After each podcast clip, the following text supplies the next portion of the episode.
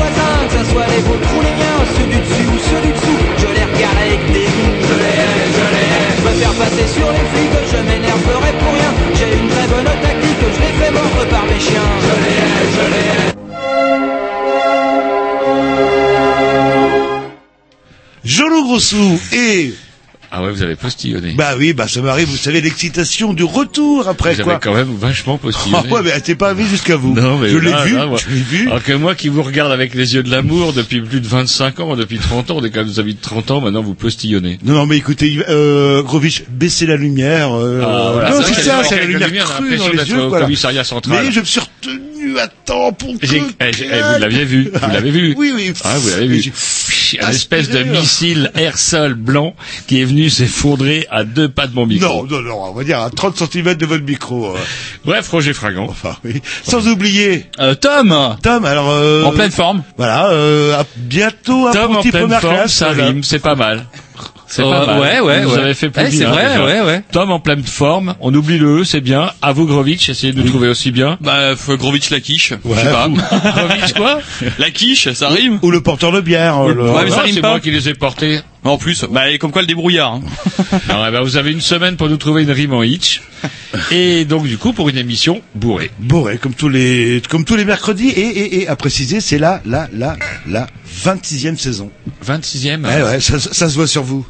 Non, c'est pas Si, vous ça dites- se voit sur vous, Vous dites là, ça là. parce que je suis pas peigné aujourd'hui. Ah, peut-être. c'est ma quatorzième.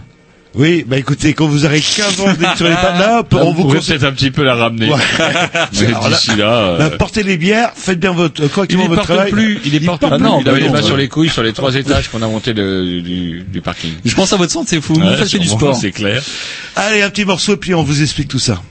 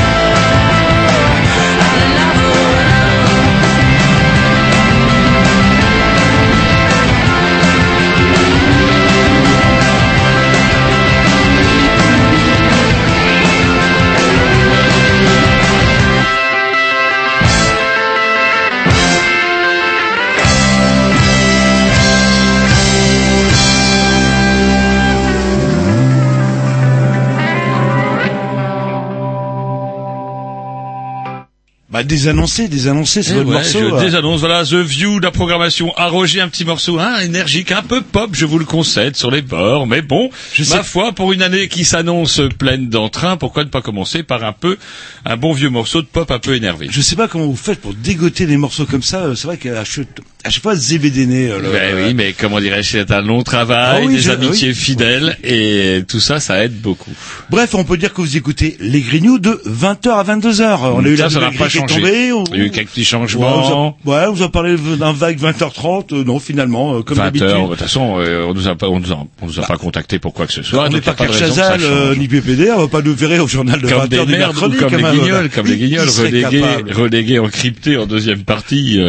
Il doit pas aimer les recettes publicitaires, Bolloré. Alors, est-ce qu'il y a la rediffusion du dimanche Vous êtes au courant Ah, ça, j'ai pas suivi Parce que là, on a la grille là, qui vient de sortir qui s'arrête au 6 septembre, euh, donc euh, on n'en sait pas plus. euh, mais bon, peut-être qu'en tapant sur le site de Canal B, vous en sauriez un peu plus que nous.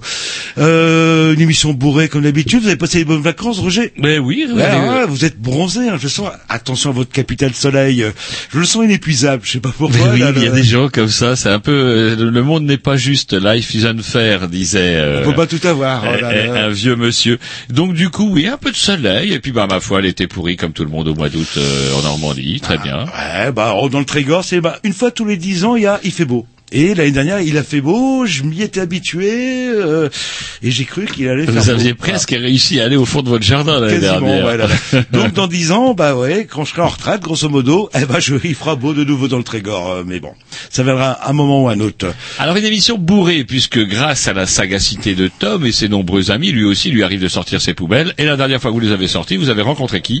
Romain. Romain, comment Romain Georges. Voilà, bah, c'est bien de le dire. Monsieur Romain Georges. C'est pas parce que vous, l'avez- vous le rencontrez tous les jours que c'est une, que- enfin, je sais pas, vous, c'est un peu familier. Il faut que l'auditeur sente que c'est un dossier pensé, c'est pas un truc à l'arrache comme ça pour la rentrée. Voilà, vous voyez ce que je veux dire un C'est vrai, peu c'est vrai.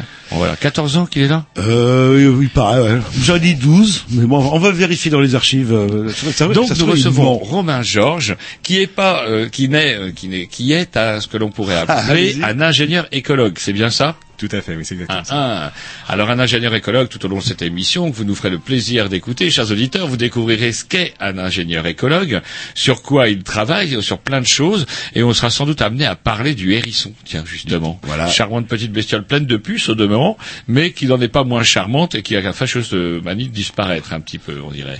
Oui, c'est pour ça qu'on leur court après d'ailleurs.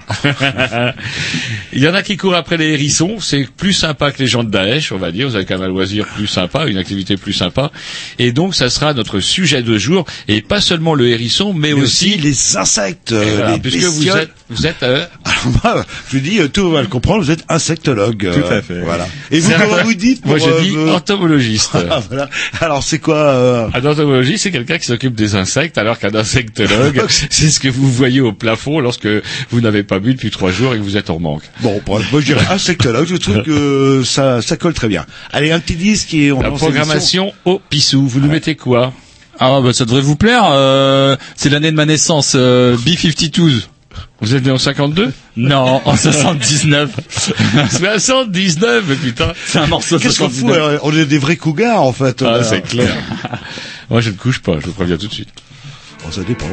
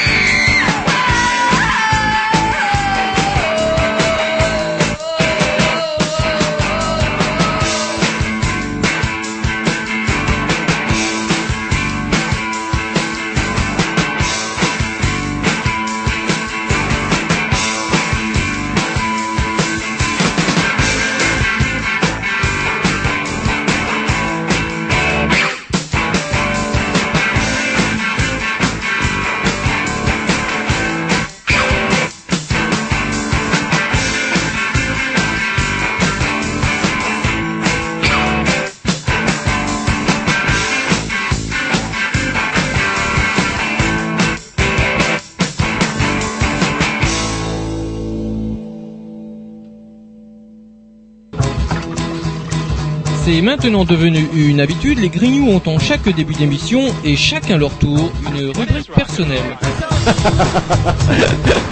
C'est ça en fait, tu vois le truc.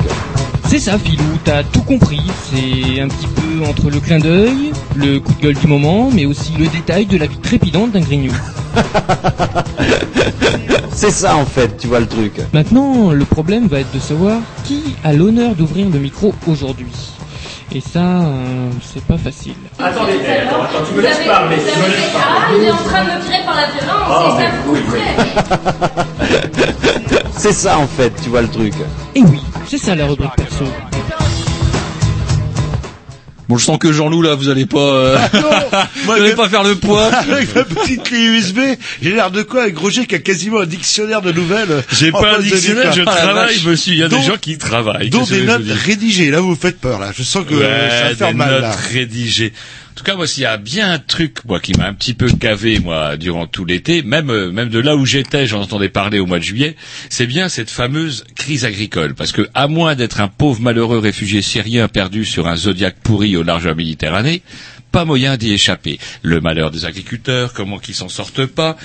Alors, on pourrait peut-être revenir un petit peu à, à un historique, parce que j'ai l'impression que, je sais pas si c'est très clair dans la tête des gens entre deux quotas, jacqueries, voilà. voilà, ouais. Alors je me rappelle où fut un temps, l'Europe, qui en avait marre de nager dans des océans de lait, a décidé d'imposer des quotas. Les quotas, c'est quoi? C'est-à-dire qu'on fixe pour chaque pays, pour chaque producteur, une quantité maximum de lait à produire, mais en échange, on a un prix garanti sur le lait. L'offre et la demande, en fait. Enfin, là, plus tout à fait, parce que c'est justement, euh, c'est l'Europe qui gère quand il y a des différentiels, etc. Par le, si vous êtes dans le cadre des quotas, bah, dans ce cas-là, bah, vous êtes payé pour avoir, il n'y a pas de, il a pas de souci. Il y avait le fameux beurre de Noël. Vous... Alors ouais, bah, le beurre de Noël, c'est justement avant les quotas. C'était un peu le bordel. On nageait tellement dans un océan de lait que l'Europe était obligée de fourguer aux alentours du mois de décembre des stocks de, beurre de lait transformés en beurre à, À bas prix, ouais.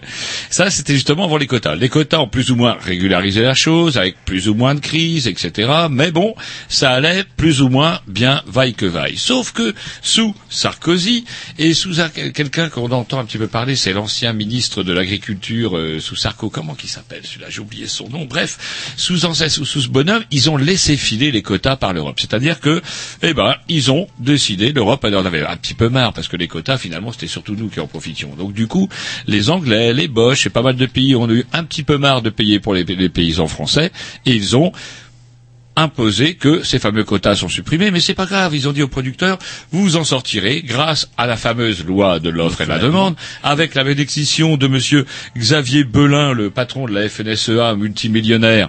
Euh, on se demande bien ce qu'il faut à la tête d'un syndicat agricole et on se demande bien la dernière fois qu'il a mis le cul sur un tracteur. Bref, sous les beaux auspices de tous ces messieurs-là, eh bien, on a fait sauter les quotas. Résultat des courses. Et une petite question que je vais vous poser, si mes souvenirs euh, sont bons, mes vieux souvenirs, dans les années 70, 80, 90, les, les jacqueries euh, paysannes manifestaient contre ces fameux quotas. Ouais, mais pas bon. conneries, quand même. Ils ont manifesté, après ils ont pu manifester, et maintenant ils manifestent parce, que, ça n'existe plus.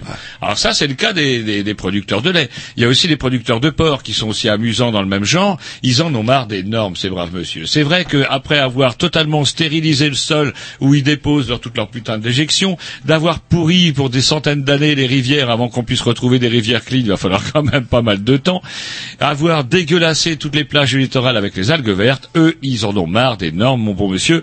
Il faut qu'ils soient libres, par exemple, de mettre du lisier aussi l'hiver. Si on les empêche de mettre du lisier l'hiver, c'est pour une simple et bonne raison, c'est que l'hiver, parfois en Bretagne, il pleut. Il n'y a pas que l'hiver, vous me direz.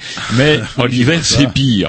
Donc, du coup, vous imaginez bien que tous ces nitrates vont se répandre dans la nature, vont arriver sur les plages, et c'est pas grave, ça sera les communes du littoral qui devront payer pour ramasser cette merde dont on ne saura quoi faire en, en la matière des al- fameuses algues vertes. Ah, on peut peut-être les méthaniser euh, et en faire de l'énergie. Ouais. Alors c'est drôle Bah, parce que ça, ouais, euh, on- ouais, non, une ce qui idée me fait, ça. euh, bah, ce qui me fait un petit peu, euh, laisse un petit peu, si vous voulez, un petit peu, comment dirais-je, c'est que il manifeste au nom d'un monde paysan et les journalistes parisiens de euh, plaindre la misère paysanne. Mais est-ce qu'on peut encore parler de paysans lorsqu'on parle, par exemple, d'agriculture hors sol? Pour moi, le hors-sol, c'est un petit peu antinomique. Les, comment les élevages de cochons, de poulets font davantage penser à des camps de la mort, ou alors à... euh, bon, c'est un petit peu ça. On a quelque part impliqué aux même, animaux. ils sont même tatoués. hein. Ouais, appliqué aux animaux, on a quelque part, eh bien, complètement scientifisé la chose, maximisé la chose. Ce sont des, des, des camps de la mort. Quand on les élève, on les nourrit et on les bute. Point barre. Et du coup, tous ces gens-là ont fait en sorte que, résultat, on a une terre qui est complètement polluée. On en reparlera avec euh, comment Monsieur Romain Georges tout à l'heure, euh, qui nous parlera comment même les insectes se barrent, les abeilles se barrent, les abeilles même préfèrent aller en ville, c'est moins pollué, il y a plus de fleurs différentes. C'est quand même un petit peu le monde à l'envers. Et c'est au nom de tout ça qu'on doit tolérer que ces gens pètent, détruisent, massacrent. On en a, on a parlé un petit peu l'année dernière de comment euh, faut se rappeler, la F- comment les. J'étais pas là. euh, Vous étiez pas là à Morlaix, vous étiez pas à Morlaix le, Ah non, au mois j'étais de pas là, ça- oui, le là. 14 septembre 2014. voilà, où l'enquête se poursuit là justement. L'enquête se poursuit. Plus de plusieurs millions d'euros de dégâts pour des bâtiments tout neufs qui ont été soit totalement, soit en partie brûlés par une gigantesque jacquerie. Il y a eu quelques gardes à vue. Quelques gardes à vue. Mais bon, deux, deux euh, heures, trois alors, heures. On vous a bien fait comprendre que vous vous rendez compte, si on arrête des gens qui mettent le feu, eh bien, qu'est-ce qu'ils vont devenir? Ils vont plus pouvoir nourrir leur famille.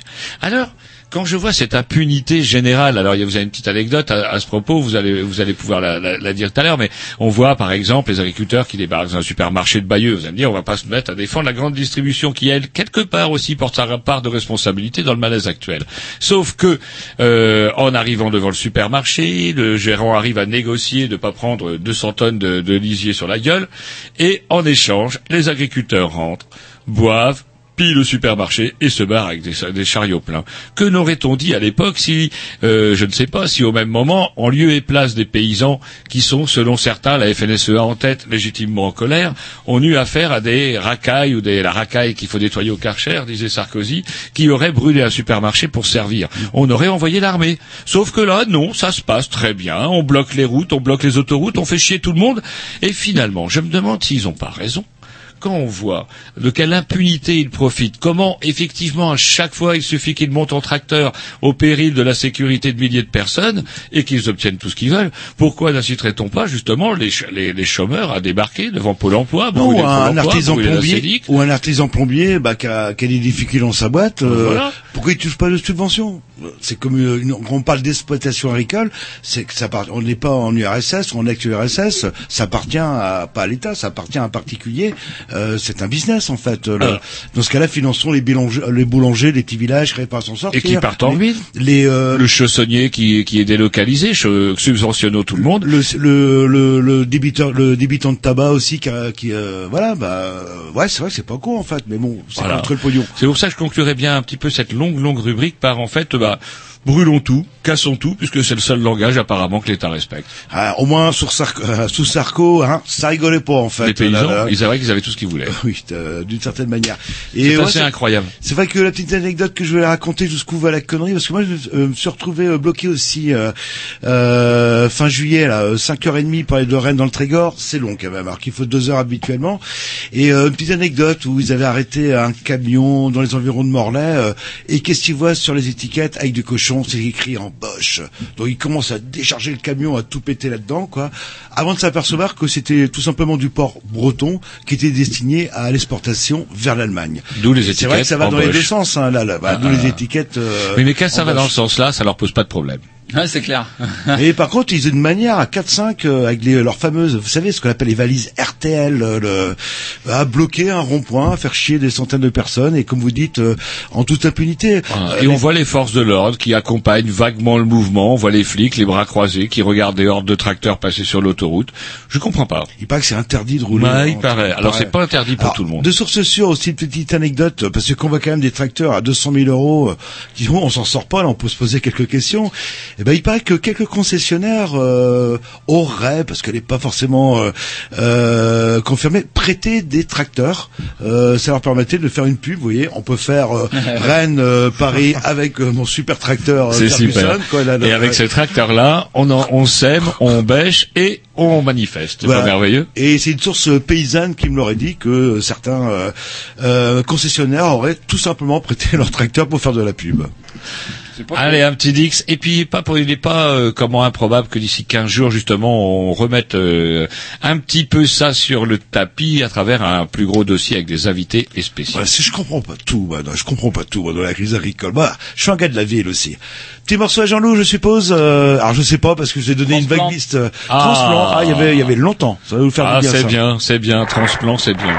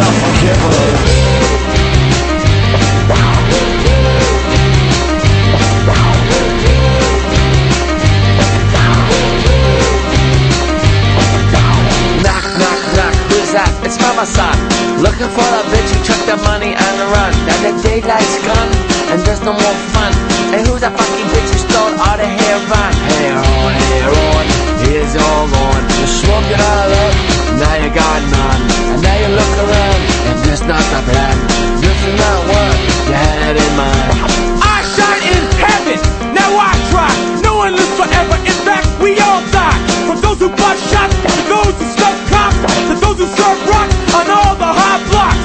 Every last soul must pay the last toll. In the dice game of life, who gets the last roll? Is the one with the suit, the one with the sag, the one who hides behind his fucking gun and his badge? Negative outlook, well that's how I'm living. And like he said, it's a wicked world we live in. It's a wicked world we live in.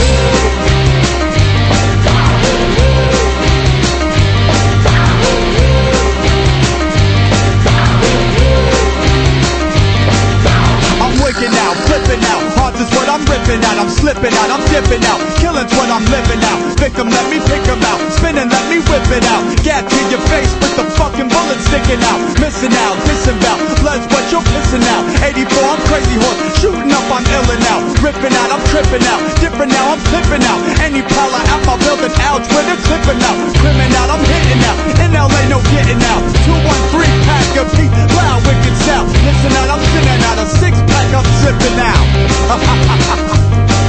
It's a wicked world that we live in. It's cool. And unforgiven, it's a wicked world that we live in. It's cool.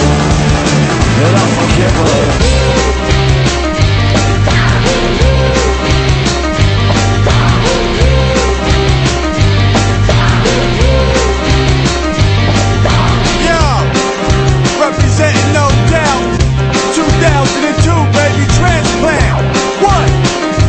Bon,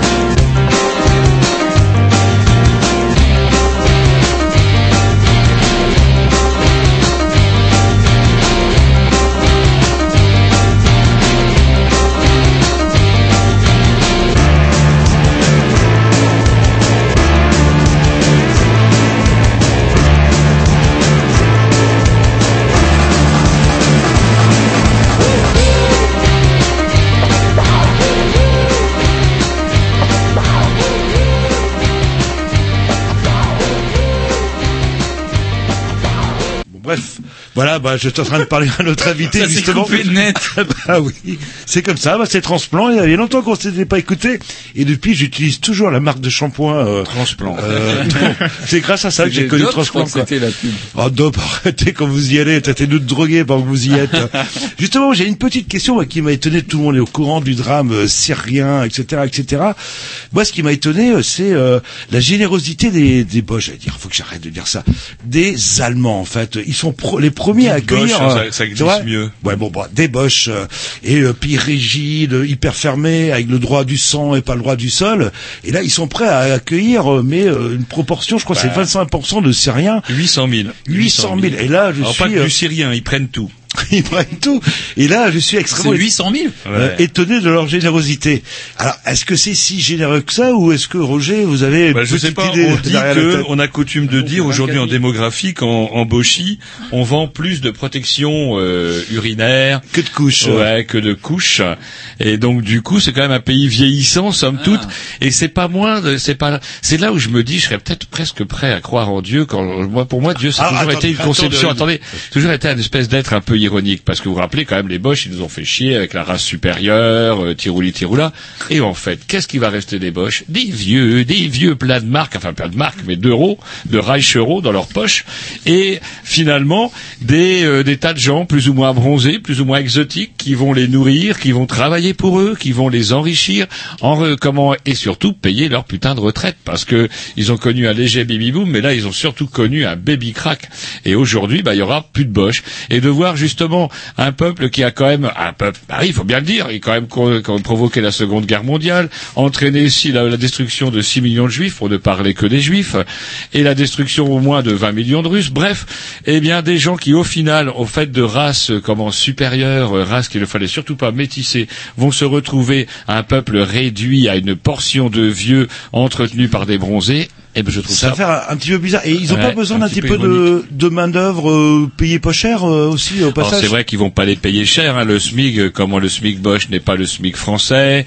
Il y a tout un tas de bricoles qui font qu'effectivement c'est gagnant-gagnant. Sauf que un jour, faut pas qu'ils oublient que peut-être que les gens qui sont euh, bah, installés chez eux pourront peut-être être amenés à réclamer leurs droits et leurs Bah, dus. oui. Et euh, je ne sais pas comment les vieux Bosch feront pour les, en- empêcher. Si je comprends bien aussi, euh, en Allemagne, euh, pour la nationalité allemande, c'est le droit du sang, en fait. Ouais, euh, là. ouais, donc c'est-à-dire que euh, c'est hyper pratique pour eux. Ils ont une manœuvre pas trop Voilà. euh, en, fais- en faisant euh, passer pour des bienfaiteurs, quoi. Voilà. Et dès que ça ira mieux en Syrie, si un jour ça va mieux, hop, vous rentrez chez vous, Voilà, puisque vous n'avez pas euh. Nar Damas. Alors par contre, j'ai noté aussi, euh, vous savez qu'il y a des quotas par pays européen euh, pour euh, justement l'accueil, on va dire, des euh, euh, des Syriens de manière générique. Euh, et ben, il y a 3,6% euh, des Syriens qui doivent être accueillis par là, les pauvres, la Roumanie. Ah ouais, super. Alors là, Ah, la Syrie? Quoique, mauvaise au moins, pioche, ouais, mais au moins en Mauvaise- Roumanie, on se fait pas tirer Ouais, dessus. ouais, non. bon, on est un peu bronzé, comme les Roumains blancs, on n'aime pas trop les Gitans. Bon, vous allez passer un peu pour les Gitans. Les Gitans vont pas vous aimer parce que vous êtes pas des Gitans. Ouais, c'est vrai que c'est pas tip top, tip top. Voilà, ce sera bah, un petit Non, peu le top, c'est le top, c'est la bochie, y a pas à chier.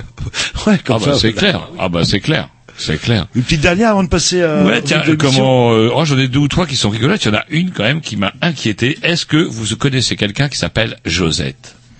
J'en ai connu une. Une Josette Une Josette, ouais. là, Elle habite où Qui habitait euh, dans le Trégor, à Plouguy elle-même.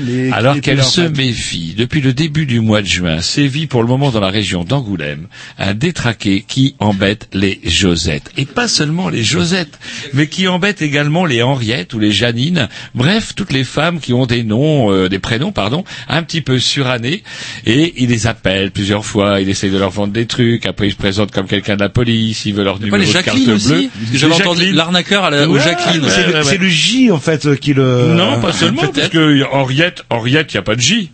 Ah, ou les hêtes. Non, non, non, je crois que c'est un Ah cinglé. non, Jacqueline. Ouais, puis C'est celle quel- qui rigole.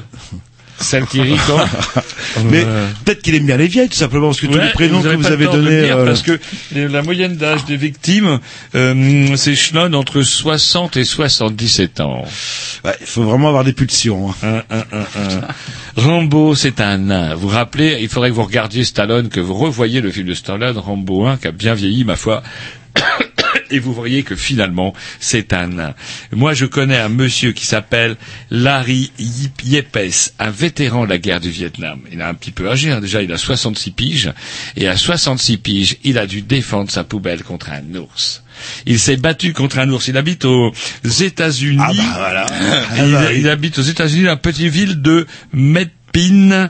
Medpin, c'est en Californie. Alors, un ours comment Parce que Un moi, ours brun. Moi, j'ai vu une vidéo, on voyait un chat qui poursuivait un ours qui est monté dans un arbre. Je sais pas Ouais, si non, non, là, un ours là, brun qui en voulait à sa poubelle. Et je sais pas comment il s'est démerdé, il a voulu filer, il a glissé. Non, mais là, il, a, il en avait pas, il a pas eu le temps de sortir son gun. Et il s'est battu à main nue contre l'ours. Et il lui aurait envoyé un pot, de, un pot de fleurs à la tête, un grand pot de fleurs en plastique. Et, et après, il aurait attaqué l'ours à main nue avec ses- des morceaux de peau en plastique. Et on l'a retrouvé, euh, euh, euh, violemment griffé, pardon, Vous m'étonnez, sur le visage et l'abdomen. N'empêche que ces nouvelles-là. ah bah, c'est du boulot aujourd'hui, c'est du boulot. Et à un moment donné, il a, il a, c'est surtout sa phrase hein, qui m'a, la citation qui m'a fait triper.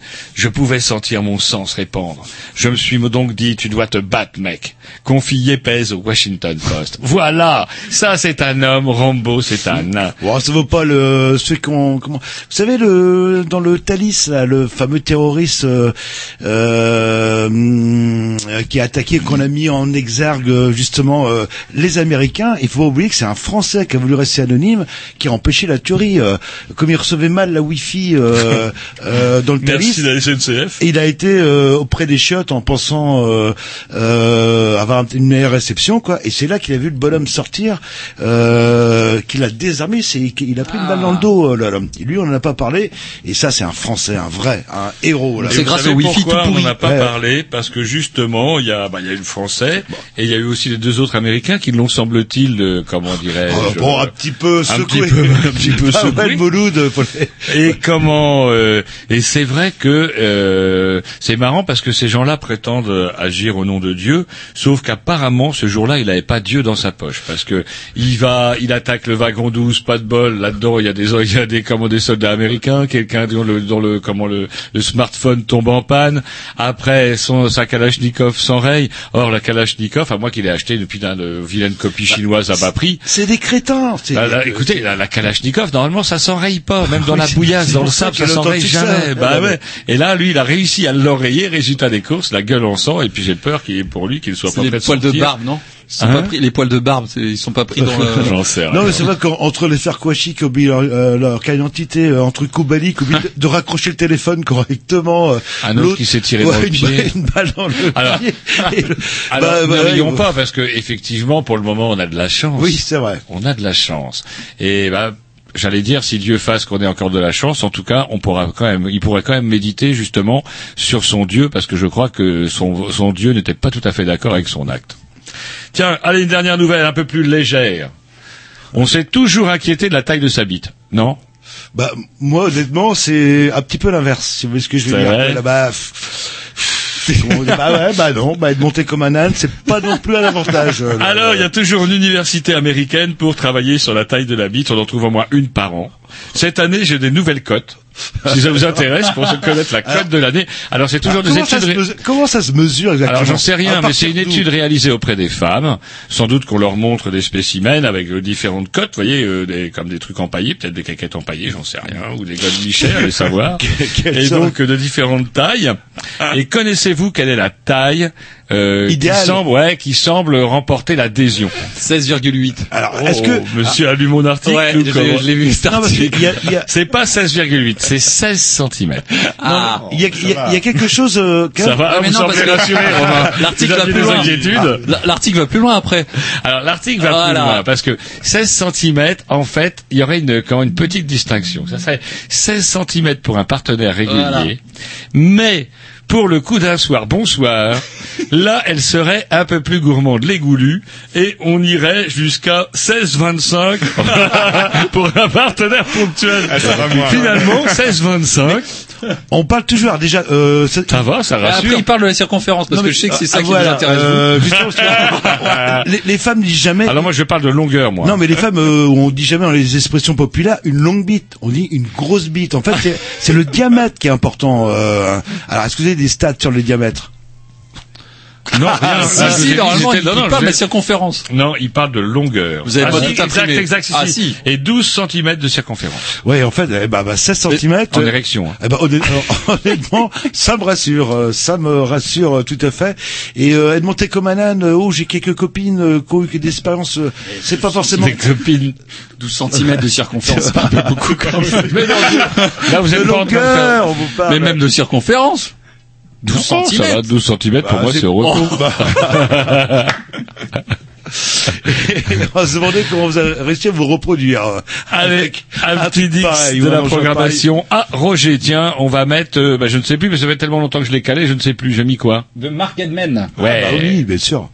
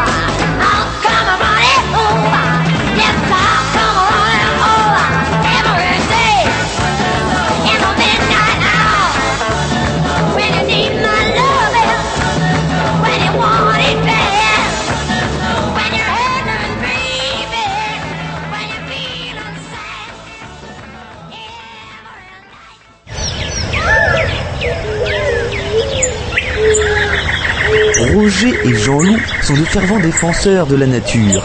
Aussi entendrez-vous souvent Jean-Loup dire à des écolos Heureusement qu'il y a des gens comme vous et entendre Roger acquiescer d'un traditionnel Ah ouais. C'est la rubrique Et si on parlait d'écologie? Enfin, d'écologie, d'écologie, c'est vite dit, ça va être beaucoup plus euh, Je savais général. même plus moi qu'on avait le, Bah, le non jingle, plus, je, je sais même plus qui, qui parle sur le jingle. C'est le vieux Jerry? C'est vrai Oui. C'est Géry. Qu'est-ce qu'il est de... euh, ah, il paraît qu'il s'est marié Il attaque son cinquième gosse C'est vrai. avec sa gitane. Et qui vit à l'île Maurice, un truc comme ça. c'est un truc un peu moins euh, glamour. C'est Guingamp. Ah bah c'est pas mal. Guingamp plage. Il y a une bonne équipe de foot là. là. Bref, euh, nous sommes pas là pour parler de Géry, mais euh, de Monsieur Romain Georges euh, qui fait un drôle de métier. Alors, je n'ai pas d'accord sur le terme, mais euh, dans un premier Si, temps. si, si, parce qu'il est écologue, ingénieur écologue. C'est ça, voilà. Là-dessus, Après, êtes forcé d'être d'accord. Mon corps de métier, c'est insectologue, entomologiste. Les, Et- les puristes se battront, mais Alors justement, c'est quoi votre parcours euh, Comment comment, Comment on devient insectologue ah bah, je dirais un peu par défaut. euh. C'est vrai En fait, je me suis spécialisé tout au long de mon cursus sans vraiment euh, avoir une idée en tête. D'année en année, j'ai spécialisé mes études et après donc euh, une licence en fac, je suis passé en master et en master j'ai découvert l'écologie, mais pas l'écologie citoyenne, l'écologie scientifique. Mhm. Donc, C'est-à-dire vraiment l'étude des relations des espèces avec leur environnement et non pas forcément les énergies renouvelables et toutes ces choses-là. Et donc d'année en année, comme ça, je me suis spécialisé, j'ai obtenu mon master et suite à ça, bah, j'ai réussi à obtenir un, petit un petit contrat euh, qui a été reconduit plusieurs fois auprès du CNRS, donc le Centre national de recherche scientifique, pour euh, pour mener des projets en écologie justement. Euh, donc voilà, donc c'est vraiment le master qui m'a montré ce que c'était que cette étude, ce, ce, ce domaine d'études. Et vous aviez quand même un peu, de, un peu une passion pour ça avant, quand vous étiez petit. Est-ce que vous avez arraché les pattes aux araignées, euh, brûlé Ah, des je crois qu'on a- fourmilières on a tous fait ça, donc dans ce cas on est tous écologues dans l'âme, mais euh, en effet oui, je, je suis toujours intéressé à la nature et à son fonctionnement. Et là c'est vraiment l'étude, euh, le, le comportement des espèces dans leur environnement qui, qui m'a intéressé et qui m'a mené Et des métier. relations, surtout des relations entre les espèces. Si j'ai bien compris, euh, là, vous étudiez, là, par exemple, vous pouvez être amené à étudier l'impact de, de l'activité humaine sur les bestioles. Alors bah du coup oui parce que comme on travaille quand même dans un milieu qui est très très agricole, on travaille beaucoup sur les relations entre agriculture et biodiversité. Mais euh, votre formation, c'est quand même un petit créneau pointu en termes de débouchés. Euh, c'est pas doit pas être évident malgré le fait que vous ayez un master euh, de, de trouver du boulot. euh. Exactement, ouais. c'est vrai que c'est c'est assez difficile de s'arrêter après le master, surtout dans, dans mon domaine euh, où on nous pousse vraiment à continuer sur une thèse, un doctorat. Mhm. Euh, s'arrêter au master, c'est très compliqué. Il faut, il y a des débouchés, mais il faut vraiment s'accrocher pour les trouver. Alors, déboucher, c'est donc quoi? Eh ben, c'est dans la recherche en fait. C'est vrai que c'est un petit peu un monde fermé où on, un- on, a, on a des profs qui sont chercheurs et donc on, on termine par devenir euh, soi-même chercheur ou alors ingénieur. Donc c'est très, c'est très, très clos comme, euh, comme milieu. Et vous, vous avez choisi la voie d'être ingénieur pour euh, pouvoir euh, travailler plus vite C'est ça. En fait, non, ingénieur, c'est parce que vraiment, euh, on garde l'aspect technique, réalisation pratique, en fait, des, des questionnements de la recherche, alors que chercheur, c'est vraiment plus conceptuel. Moi, l'aspect pratique me, me, me passionnait plus. Ah, ah. Et donc aujourd'hui, vous avez réussi à vous faire embaucher où, du coup, avec tout ça alors? Et alors là, donc, de- je travaille au CNRS, du coup, euh, donc dans une unité, euh, parce que le CNRS travaille sur tous les domaines scientifiques, hein, que ça va de la physique, aux maths, euh, en passant notamment par l'environnement. Donc moi, je suis dans une unité dans- d'écologie environnement. À Rennes. Et donc sur Rennes et euh, le, le dans le cadre de vos missions, mais on reviendra là-dessus tout à l'heure parce que comment on a envie un petit peu de vous parler de de votre passion principale. On parlera également, vous faites plein de choses, vous faites également un blog, un fait, blog oui. destiné plus précisément aux jardiniers. C'est comme ça que vous avez connu Tom? Oui, oui, oui, grand jardinier dans l'âme, euh, un peu moins dans la pratique, mais euh, Vous habitez Saint-Gilles comme lui? Tout à fait, oui, Saint-Gilles. D'accord. Et donc vous l'avez vu débarquer avec ses pots de fleurs, etc. faire Avec ses grandes bottes, voilà. ouais. Son kebab bio, euh, là, là, je sais pas qu'il y a Exactement. des kebabtiers en fait, ça existe le. Si, si, ça Ah, pousse, euh, Ça pousse dans les ah arbres. ouais, le... ouais, Non, Bah, le dit. kebabier, euh, du nom latin, Il a dit le mercredi, Tom, il fait n'importe quoi. Donc euh, voilà, il fait n'importe quoi. Il s'assoit sur son jardin bio, il va chier sur son jardin bio, sur son kebab en rentrant de la radio. C'est du boulot. Je suis un peu Donc, vulgaire euh, ce soir. non, je sais pas ce que vous avez. C'est les, paysans qui vous ont énervé. Euh. Donc je résume. Études, euh, comment dirais-je, scientifiques, il faut le dire quand même. Quand même, oui. Vous devenez donc ingénieur et là vous bossez au CNRS et euh, actuellement, si j'ai bien compris, c'est aussi pour ça que Tom nous a parlé de vous déjà oh, depuis bien le mois de mai-juin. Vous nous parlez Oh, de, de. Romain euh, Tom et vous dites, vous nous disiez, oui, il serait bien de l'inviter parce que je suis sûr que vous ne savez même pas pourquoi les comment les hum, hérissons disparaissent. Et c'est un peu là-dessus que vous travaillez en ce moment? Oui, alors là, c'est vrai qu'on a, on a un projet. euh, on, on a un projet qui, consisté en fait pendant tout l'été à suivre des hérissons dans la ville de Rennes. Ah, Donc, je pense que plusieurs Rennais nous ont vus euh, avec nos grandes antennes toute la nuit. Là, d'ailleurs, on, on a eu des, quelques démêlés avec la justice, sans aller jusque là, mais des interventions policières euh, dues à des appels de riverains qui s'inquiétaient de voir des gens autour de chez eux euh, avec des lampes de poche et des antennes euh, à faire on ne sait quoi. Donc c'était nous et on suivait des hérissons euh, pour voir un petit peu leur déplacement au sein de la ville. Bon, on en parlera en, en Ouais. dernière partie euh, d'émission parce que moi il y a quelque chose qui m'intrigue, c'est votre passion pour les insectes. Pourquoi pas les chats, les chiens, les éléphants, les tigres. euh, C'est gros les éléphants. euh, ouais, c'est vrai que ouais, dans une cage. C'est gros et c'est pas très diversifié. Ou les oiseaux. euh, euh, c'est nu de quoi en fait cette passion pour pour les insectes? Bah, c'est vraiment en fait la diversité qu'on peut avoir au sein des insectes, parce que les insectes c'est un groupe qui est, c'est le groupe le plus diversifié qu'on puisse trouver sur Terre, avec vraiment mais, des, des, des centaines de- d'espèces, et chaque espèce va avoir ses propres caractéristiques écologiques. Donc euh, des espèces vont être fortement inféodées au milieu boisé, d'autres au milieu plutôt ouvert, et euh, du coup ça implique qu'en termes de, de, de gestion, eh bien il faut avoir des, des gestions différentes en fait pour pouvoir favoriser tous ces insectes. Et euh, puis en plus, on a vraiment des insectes qui sont très très jolis euh, visuellement en esthétique. C'est c'est beaucoup plus beau que ce qu'on pourrait penser. Et non seulement ils sont jolis, mais nombre d'entre eux sont fort utiles au final. Et mais ils sont tous utiles en fait. Ils ont tous Même le charançon. Même le charançon, même le moustique, même le moustique. C'est c'est lui qui régule la population humaine. Euh, Ah, vous n'êtes pas seulement écologue, vous êtes aussi un petit peu eugéniste. ah non non non. Mais euh, et euh, cette passion pour les insectes, euh, c'est quoi quand euh, gamin ou c'est au cours de vos études euh, que vous avez dit tiens finalement c'est un, c'est un secteur qui m'intéresse? Ouais, en fait, c'est au cours de mes études parce que euh, du coup, bah, pour en revenir sur les débouchés, nos, nos profs nous disaient que si on voulait bos- bosser en recherche, il n'y avait pas le choix. Le modèle le plus le, actuellement actuellement le plus Ça, c'est le utilisé en recherche. criquet euh, Voilà, dans la nuit. grillon d'Italie qu'on trouve à Rennes. Non, je dirais plutôt le criquet bosch. Du coup, oui, voilà. Donc pour euh, pour en venir aux insectes, en fait, c'est c'est vraiment le modèle d'étude qui est le plus utilisé en recherche actuellement. Et donc on nous avait dit euh, à l'époque de ma licence qu'il fallait travailler sur les insectes pour pouvoir continuer en recherche. Les mammifères, tout ça, c'est pas très très porteur. Donc j'ai commencé à m'y intéresser et puis du coup, c'est vrai que de, fil en aiguille, en fait, au cours du temps, euh, on se rend compte qu'il y a beaucoup beaucoup de choses à faire sur les insectes. Ah, je vais vous poser une question peut-être idiote, mais c'est quoi un insecte? Alors, on parlait tout à l'heure, euh, je sais plus d'araignée, je crois que c'est Grovitch qui, comme d'habitude, disait des conneries. Ah ouais, les araignées, l'araignée n'est pas un insecte. Non, l'araignée n'est pas un insecte. Il y, a- il y a des critères qui définissent, qui, qui classent un petit peu tous les individus, tous les, toutes les espèces dans différentes classes. Et donc les insectes, en gros, ce sont tous les, tous, tous les animaux qui vont avoir six pattes. Donc trois paires de pattes, articulées. Alors trois paires de pattes articulées, ouais, d'accord. Voilà, donc ça, ce sont les insectes. Alors les- que les araignées, elles, elles, Elles ont ont quatre paires de pattes. Et donc elles font partie de... elles aussi. Articulées aussi. Donc elles font partie des arthropodes, qui est le niveau au-dessus des insectes. Donc il y a les arthropodes, donc dedans il y a les, les insectes qui ont six paires de euh, six pattes et les araignées qui vont en avoir Et huit. pourquoi au-dessus les araignées? Plus malines? Ah non, elles sont pas au-dessus, mais en fait, il y a, il y a un système de classification par, par palier, en fait. Et donc, on va avoir le palier des arthropodes, et dedans, on va avoir les insectes et les arachnides. Ah, Et qui est le plus vieux, les arthropodes ou les arachnides? Alors là, il faudrait en parler avec un généticien, et là, c'est pas mon domaine. Ah ouais, mais même au niveau de l'histoire, euh, avec les fossiles et tout, on sait pas Ah, je le pense plus vieux. que, ah, je pense que les insectes sont quand même plus vieux. Ah. Et donc, alors ça a six pattes, euh, et euh, ça fiche la trouille, et euh, une question aussi idiote, mais ça sert à quoi en fait, à part fiche la trouille aux filles euh... Alors, les insectes vont avoir plein, plein de fonctions, en fait, euh, dans, dans les écosystèmes. Euh, il va y avoir des insectes qui sont décomposeurs, donc qui, qui participent au cycle de la matière. Donc, le- les feuilles tombent par terre, elles sont décomposées par les décomposeurs, une grande partie d'insectes. Mhm. et après vont pouvoir renourrir les plantes et donc ça forme un cycle. Il va y avoir les insectes pollinisateurs aussi qui ont, qui ont vraiment un Mhm, rôle comme les abeilles, voilà, qui, comme euh, les abeilles. Mais plein d'autres aussi les cirfes. Les cirfes sont très très abondants. On les connaît pas bien, mais c'est ces petites mouches en fait qui ressemblent à des abeilles, qui ressemblent fortement à des abeilles, qui volent en stationnaire. Et euh, donc on, on les confond facilement avec des abeilles, mais ce sont des mouches. Et, euh, et donc ces insectes-là, tous ces insectes-là participent à la pollinisation. Donc tout ce qui, euh, si on mange des fruits, c'est grâce aux pollinisateurs. Sans, sans pollinisateurs, pas de fruits. Donc pas de reproduction non plus pour les végétaux. Euh, voilà, donc décomposeurs, pollinisateurs, il va aussi y avoir du contrôle biologique sur les ravageurs de culture. Donc les, les pucerons par exemple sont, sont contrôlés par des insectes Donc, euh, par exemple, les carabes sont très connus en, en notamment en agriculture biologique puisque ce Ou, sont ou la, des- co- euh, la coccinelle, c'est La un coccinelle insecte. aussi, oui, c'est un Ouais, insecte. voilà, J'ai compté le nombre de pattes. euh, le- dans la tête.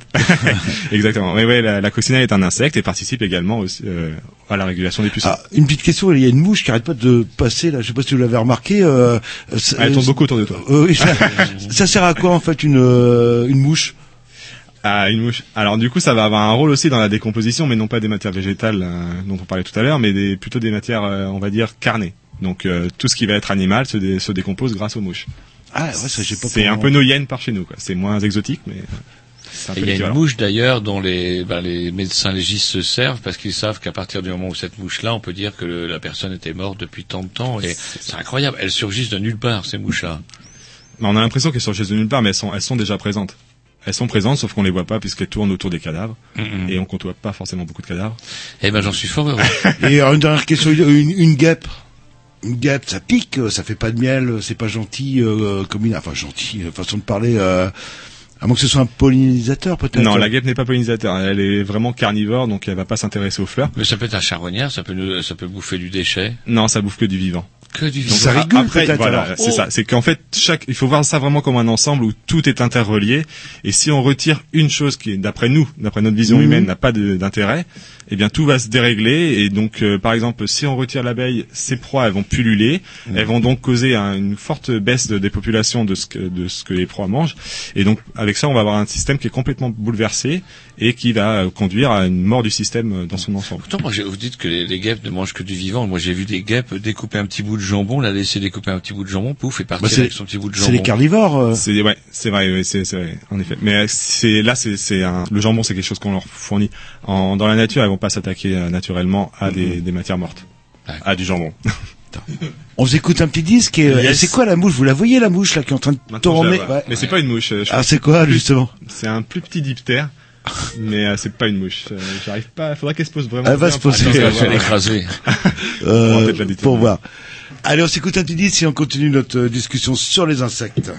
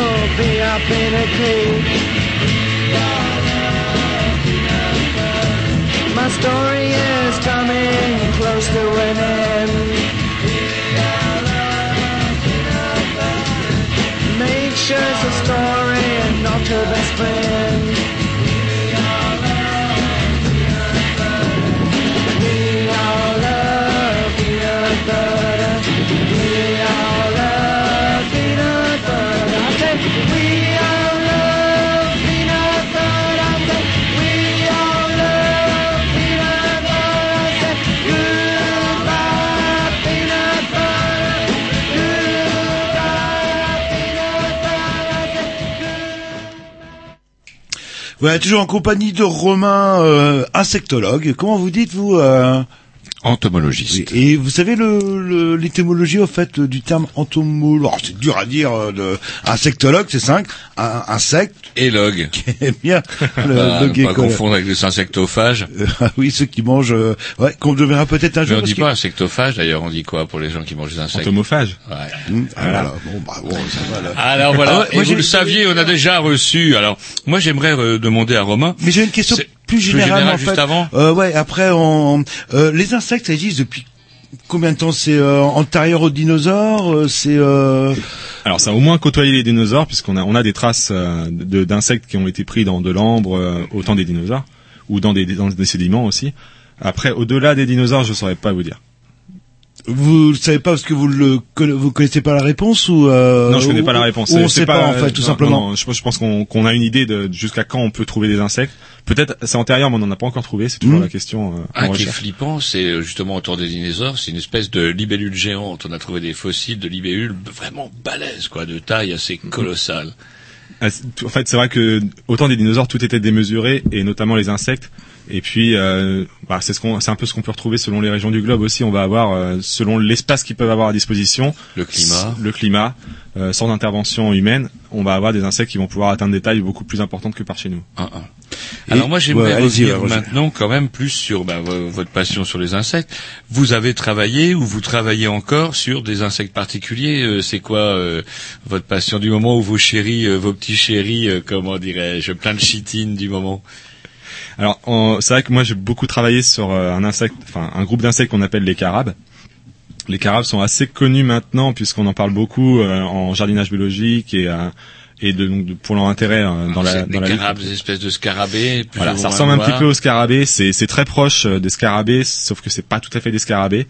Euh, globalement, ce qu'on va trouver dans nos jardins et pas en forêt et qu'on prend pour des, des scarabées sont des carabes. Donc c'est des coléoptères, donc avec des, des, des ailes qui sont avec une coque comme les coccinelles et euh, donc des antennes relativement longues. Il peut y en avoir de toutes les tailles. hein. ça va ça va vraiment du millimètre jusque 2-3 centimètres. Et ça, donc on en trouve très facilement dans nos jardins.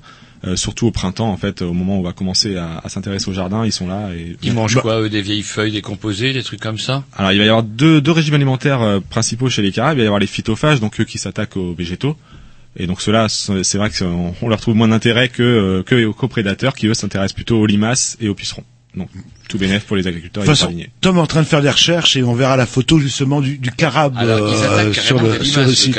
c'est balèze. Ou alors ils Ils attaquent vont attaquer les petites- œufs, les œufs de limaces. Ah, ils s'attaquent aux œufs. Voilà. Ils mangent pas les, ils s'attaquent pas à la limace. Ça, ça peut, ça peut. Dans certains cas, les plus gros carabes peuvent s'attaquer aux limaces, aux escargots adultes, mais euh, c'est plutôt les œufs quand même qui les intéressent. c'est intéressant du coup de la même façon qu'on fait venir des euh, des coccinelles pour lutter contre les pucerons, on pourrait très bien aussi euh, faire venir du carabe pour lutter contre ces limaces. On pourrait, mais c'est en fait, en fait, actuellement c'est c'est quand même le carabe est un peu moins sexy que la coccinelle en fait. Ah, ah.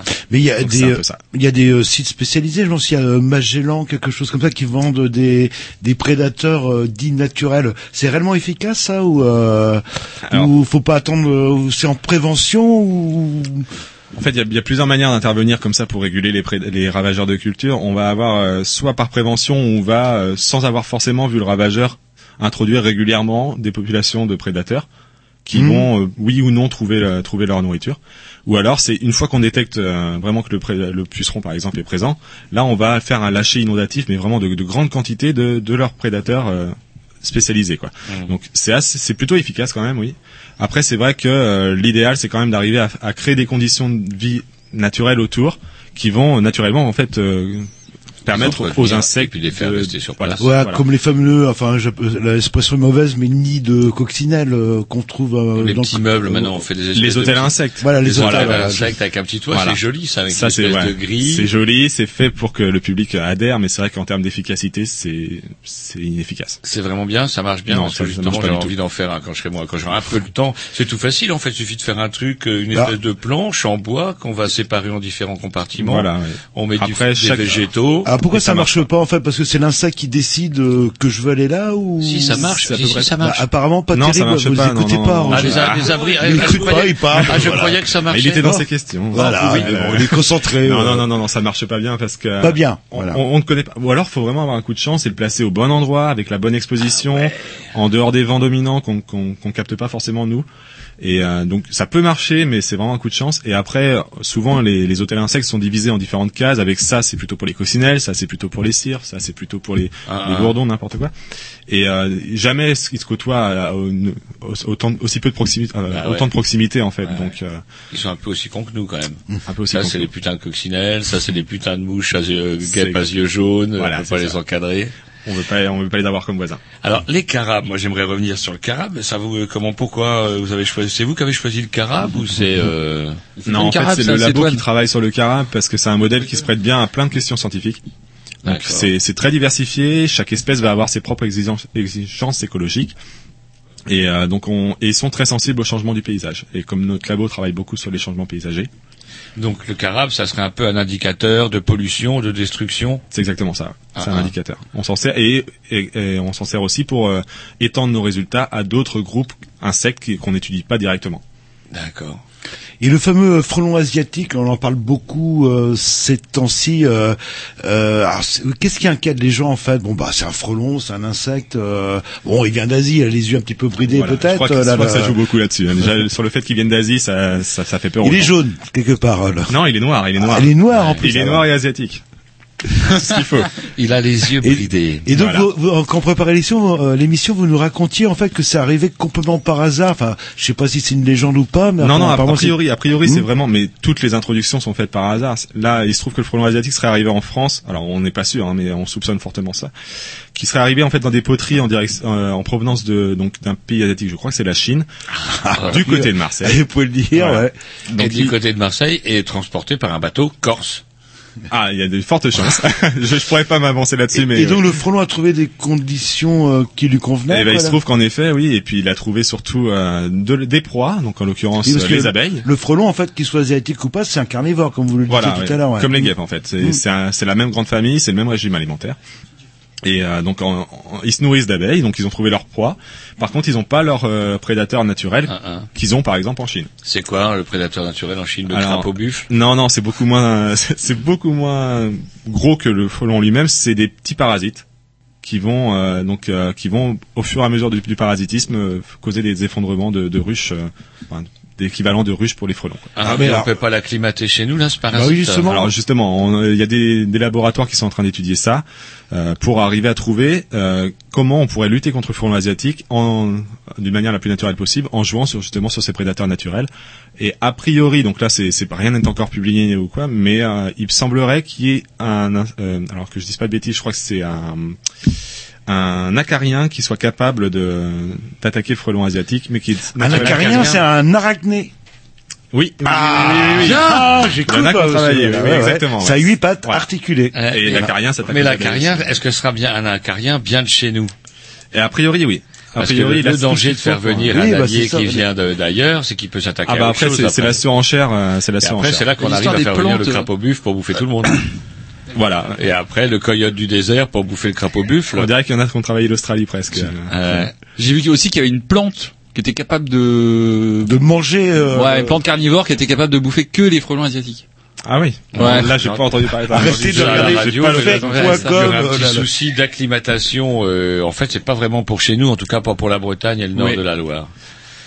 En tout cas, juste avant Oui. de tranquiller sur le frelon asiatique, je voudrais juste quand même. On parle beaucoup du piégeage du frelon asiatique, et donc ça, c'est une belle connerie si je veux le dire, parce que euh, le- les pièges tels qu'on les conseille actuellement capturent tout sauf du frelon asiatique presque.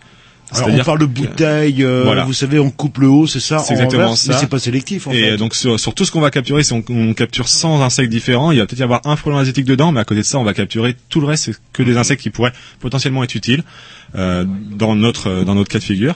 Ouais. Et donc du coup, donc du coup, la, la solution, on la connaît pas encore, à part le, l'acarien, ce fameux arachnide, et euh, on est on est en- encore sûr de rien. Pour l'instant, on est sûr de rien. Il faut il faut juste Après, il se trouve que actuellement, à part la progression naturelle du, frelon asiatique, il n'y a pas de, de vraiment de gros soucis qui sont causés par ces frelons. Donc euh, c'est pour ça que pour l'instant on conseille la, la prudence, ne pas faire des pièges qui soient pas sélectifs et donc peut-être perdre un petit peu de temps à attendre qu'une solution soit trouvée. Une petite info d'un auditeur, euh, comme quoi il y aurait une abeille en Bretagne, du coup, qui pourrait, euh, qui, aurait été trouvée pour tuer justement les frelons asiatiques. Alors après, ça, j'en sais pas plus. Bah, c'est l'info qu'on a eue là. Il faudrait à regarder. Je sais pas si, as Alors, entendu, y a enfin, des- si vous en avez ouais, parler ou je quelque sais chose. Pas si c'est typique d'une abeille bretonne ou quoi. Bon après Mm. c'est vrai qu'elles sont particulièrement virulentes en Bretagne. Et c'est vrai que les abeilles ont développé aussi une- un comportement pour tuer les frelons, c'est-à-dire que quand un frelon s'attaque à une abeille, il y a une certaine partie de la colonie qui vient encercler le frelon asiatique et euh, du fait qu'elles soient vraiment très très proches, elles vont faire monter la température et du coup le frelon en, va en mourir. Ah, c'est- Et donc en fait, elles Donc, ont des systèmes, une elles ont un- hein. une capacité d'adaptation. euh, Elles sont autour de lui, elles se jettent Voilà, sur lui. elles, en fait. for- elles forment une masse vraiment euh, Autour très compacte. Donc elles, vont elles vont se tuer elles-mêmes, mais euh, du coup c'est tout pour la ruche, c'est tout pour sauver la colonie. Si, si je comprends bien aussi, quand elle est piquée par une abeille, elle se sacrifie. hein. Elle, euh, ah oui. la- elle meurt, l'abeille, en ouais. fait. le- La guêpe peut piquer plusieurs fois, l'abeille par contre perd son dard et, et se, et se La tue. guêpe, elle a un peu le look des frères Raptou. Vous savez, son petit costume rayé, et elle, elle pique tout le temps et elle t'emmerde. Et alors que l'abeille se désintéresse de votre pique-nique, la guêpe vient faire chier. C'est ça. C'est incroyable. Moi, j'aimerais revenir. Vous avez dit que vous aviez deux insectes sur lesquels vous travaillez. Vous avez travaillé, on parlait du carabe tout à l'heure. Et c'est quoi le, votre autre chouchou du moment? Alors là, je travaille pas encore dessus, mais j'aimerais le développer. C'est euh, c'est le modèle papillon, donc qu'il soit papillon de jour ou papillon de nuit. Parce que c'est pareil, c'est vraiment donc notamment pour les papillons de nuit, c'est un insecte qui est très décrié, qui fait peur, mais il y a une diversité faramineuse vraiment les papillons de nuit. Et puis sont- si on prend le temps de les regarder, ils sont magnifiques. Et euh, on peut on peut vraiment se poser plein de questions scientifiques sur ce modèle. Et donc c'est pour ça que j'aimerais le développer. En plus, c'est une compétence qui n'est pas forcément dans mon laboratoire très développée, donc euh, il y aurait des, des questions intéressantes à se poser sur le modèle là. Parce que oui, les fameux papillons de nuit là qui se cognent dans les vitres dès qu'il y a un petit peu de lumière. Ah pas, question idiote, à part nourrir euh, les chauves-souris ou les oiseaux, ça sert à quoi? Bah, déjà rien que nourrir les, les chauves-souris Ah, et les bah, oiseaux, c'est- déjà ah, pas mal. j'ai réponse à tout, C'est déjà euh, pas là, mal. Eux, ils butinent pas. Ils butinent pas, non. Et euh, non, non, mais c'est vrai que euh, après, faut, faut vraiment pas, euh, enfin, essayer de trouver une utilité à chaque chose. Mhm. C'est l'ensemble qui crée, qui crée son utilité. Et si on retire le Un moindre, élément. le moindre chose du système, la moindre chose du système, tout s'écroule. Et des fois, des conséquences qu'on n'aurait jamais imaginées. Enfin, il y a un exemple qui, qui me vient en tête, c'est euh, il y a eu des, des réintroductions de fêtes en Amérique du Nord de loups. Et donc on a réintroduit des loups. Les- la conséquence la, la plus directe qu'on imagine, donc en Amérique du Nord, il y a des, il y a des, des rennes. Donc forcément les loups vont s'attaquer aux rennes. Parfait. Il se trouve que les rennes commençaient à pulluler parce qu'il y avait plus de loups. Et donc euh, comme les loups s'attaquent aux rennes, les populations de rennes diminuent. Là, les, les populations végétales, elles vont pouvoir reprendre le- leurs aises, que, alors qu'avant, avec les rennes qui pullulaient, euh, c'était complètement brouté, voilà, il n'y avait plus rien. Donc ça, c'est la, on va dire, c'est les conséquences logiques. On réintroduit un prédateur, il va agir sur ses, proies, sur ses proies, et elles-mêmes vont, vont pouvoir euh, ne plus agir sur leurs proies elles. Sauf qu'on a également observé qu'en réintroduisant le loup, on avait joué sur le débit des cours d'eau, et donc sur les inondations, et sur. C'est-à-dire? Ah, c'est-à-dire que la- fait, vas-y, les- j'ai- j'ai compris, du, fait que la végétation a pu reprendre ses droits, les, les, les débits des cours d'eau ont diminué. Et des marais en fait. Voilà. euh, quelque Bah, part, la végétation a retenu l'eau comme voilà, une peut-être pas éponge. marais, euh, mais voilà. mm. Donc c'est- en, en retirant le loup du système, alors qu'il a aucun aucun impact sur l'eau en Mhm. direct, on va avoir des, des impacts reliés comme ça. Mais avant, il y avait des loups. Il y avait, il y avait pas ce problème-là alors qu'il y avait des loups On les a réintroduits dans une zone où ils étaient présents auparavant. Voilà, oui. Où ils Et ont été décimés. Que ça ait fait ça, du coup, ça aurait dû le faire avant? Bah, du coup, en fait, euh, progressivement, ça a été tellement progressif euh, le, le débit des cours d'eau qui a augmenté qu'on s'en est pas rendu compte que la conséquence était la disparition du loup. D'accord. Après, c'est tout est, enfin, c'est très difficile de dire que c'est juste le loup qui a joué, mais c'est tout un ensemble de choses qui font que. Alors le papillon, le papillon, moi j'ai l'impression que c'est une des grosses victimes avec la sauterelle et pas mal de bestioles. Des pare-brises de voiture, c'est ça là, Ah, là. Pas seulement des pare-brises de voiture, mais aussi des, des- surtout des pesticides. Quoi. Quand j'étais môme, il y a des papillons de toutes les couleurs. Il y a le petit marron, le jaune, le vert, un, un petit rouge qui avait le dos des ailes no- bronzées. Enfin, vous preniez des acides à l'époque. Hein. Par contre, c'est vrai qu'on était gosses, il y en avait plein, on les chopait, on les mettait dans des boîtes, bien souvent ils crevaient, les pauvres bêtes, mais bon, ça, ça occupait les gosses, mais il y en avait plein. Ben, justement. plein. Et petit à petit, pouf, euh, je doute quand même que d'avoir été suffisamment efficace. C'est baby boom. les enfants du baby boom qui ont tué les papillons. Et là, maintenant, on a bon aller, il faut vraiment maintenant, désormais, aller dans des alpages, à la montagne, dans les Pyrénées, dans les Alpes, Jura, Massif central, des zones qui sont à l'abri euh, des zones agricoles pour retrouver enfin de- des papillons. Ouais, c'est vrai que toutes nos, pratiques en règle générale, hein, c'est vrai qu'on parle beaucoup des pesticides, ils sont pour une grande part responsables, mais toutes nos pratiques euh, vont avoir un impact sur euh, les populations d'insectes. Et euh, donc les, pesticides vont soit directement s'attaquer aux insectes, hein, les insecticides sont, là pour ça, mais soit aussi détruire leur environnement, leur plante haute sur laquelle ils vont se reproduire, se nourrir. Si la plante est plus présente, l'insecte en lui-même ne pourra plus être présent. Donc il y a tous ces, ces, ces- ces facteurs-là. Il y a aussi donc l'urbanisation croissante. On va détruire les milieux, euh, donc ils vont plus avoir de quoi euh, se reproduire, assurer leur cycle de vie. En effet, c'est vrai que les, les pesticides sont, sont quand même la cause majeure actuellement euh, de la, de la perte de- d'espèces.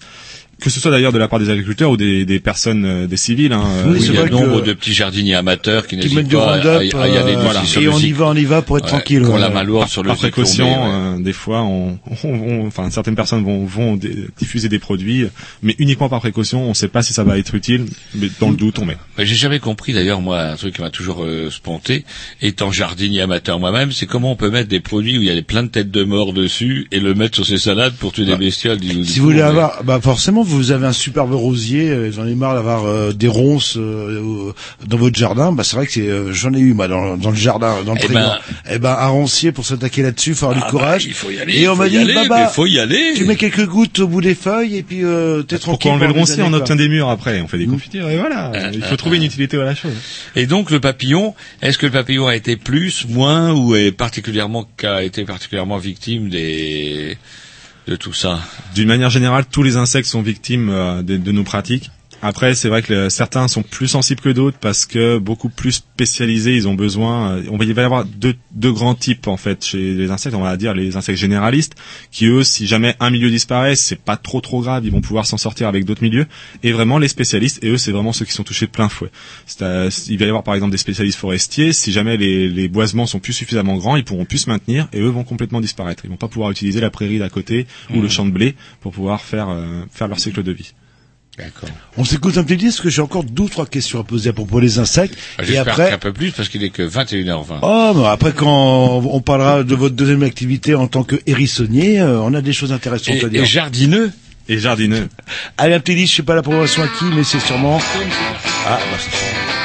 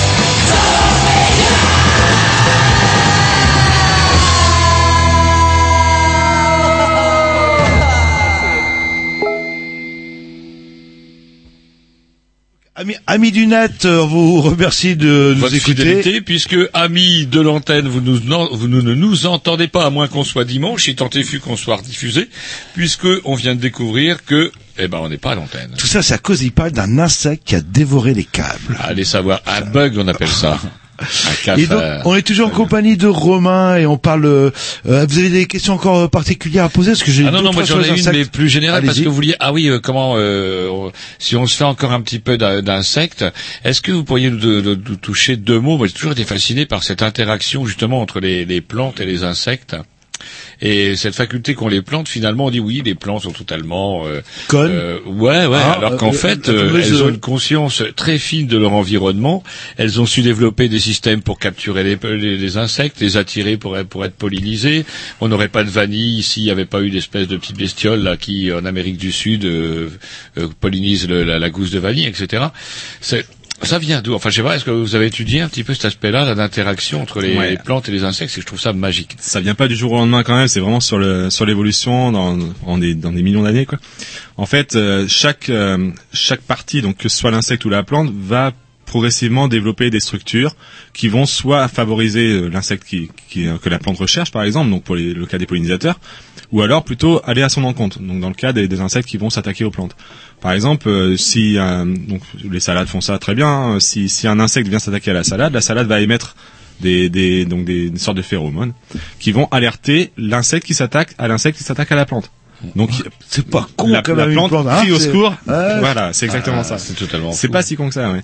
Et pareil, en fait, euh, pour les pollinisateurs, les plantes vont développer des, des fleurs qui sont plus ou moins profondes selon que leur euh, insecte pollinisateur va avoir une plus ou moins longue trompe pour venir euh, donc butiner la fleur Ah. et créer ainsi donc des, des, des couples entre insectes et fleurs qui soient vraiment spécifiques. Et même choisir la couleur. On dit que les plantes, euh, enfin les certaines fleurs ont certaines couleurs parce qu'elles savent qu'elles sont dans le spectre qui est justement repéré par tel insecte. C'est ça, les- C'est complètement Les dingue. insectes sont capables de capter les UV euh, ren- re- renvoyés par les plantes Ah, ah. et, euh, et donc vont savoir euh, vu les, les, les couleurs envoyées en fait euh, si c'est une plante qui, est- qui est utile pour eux ou non.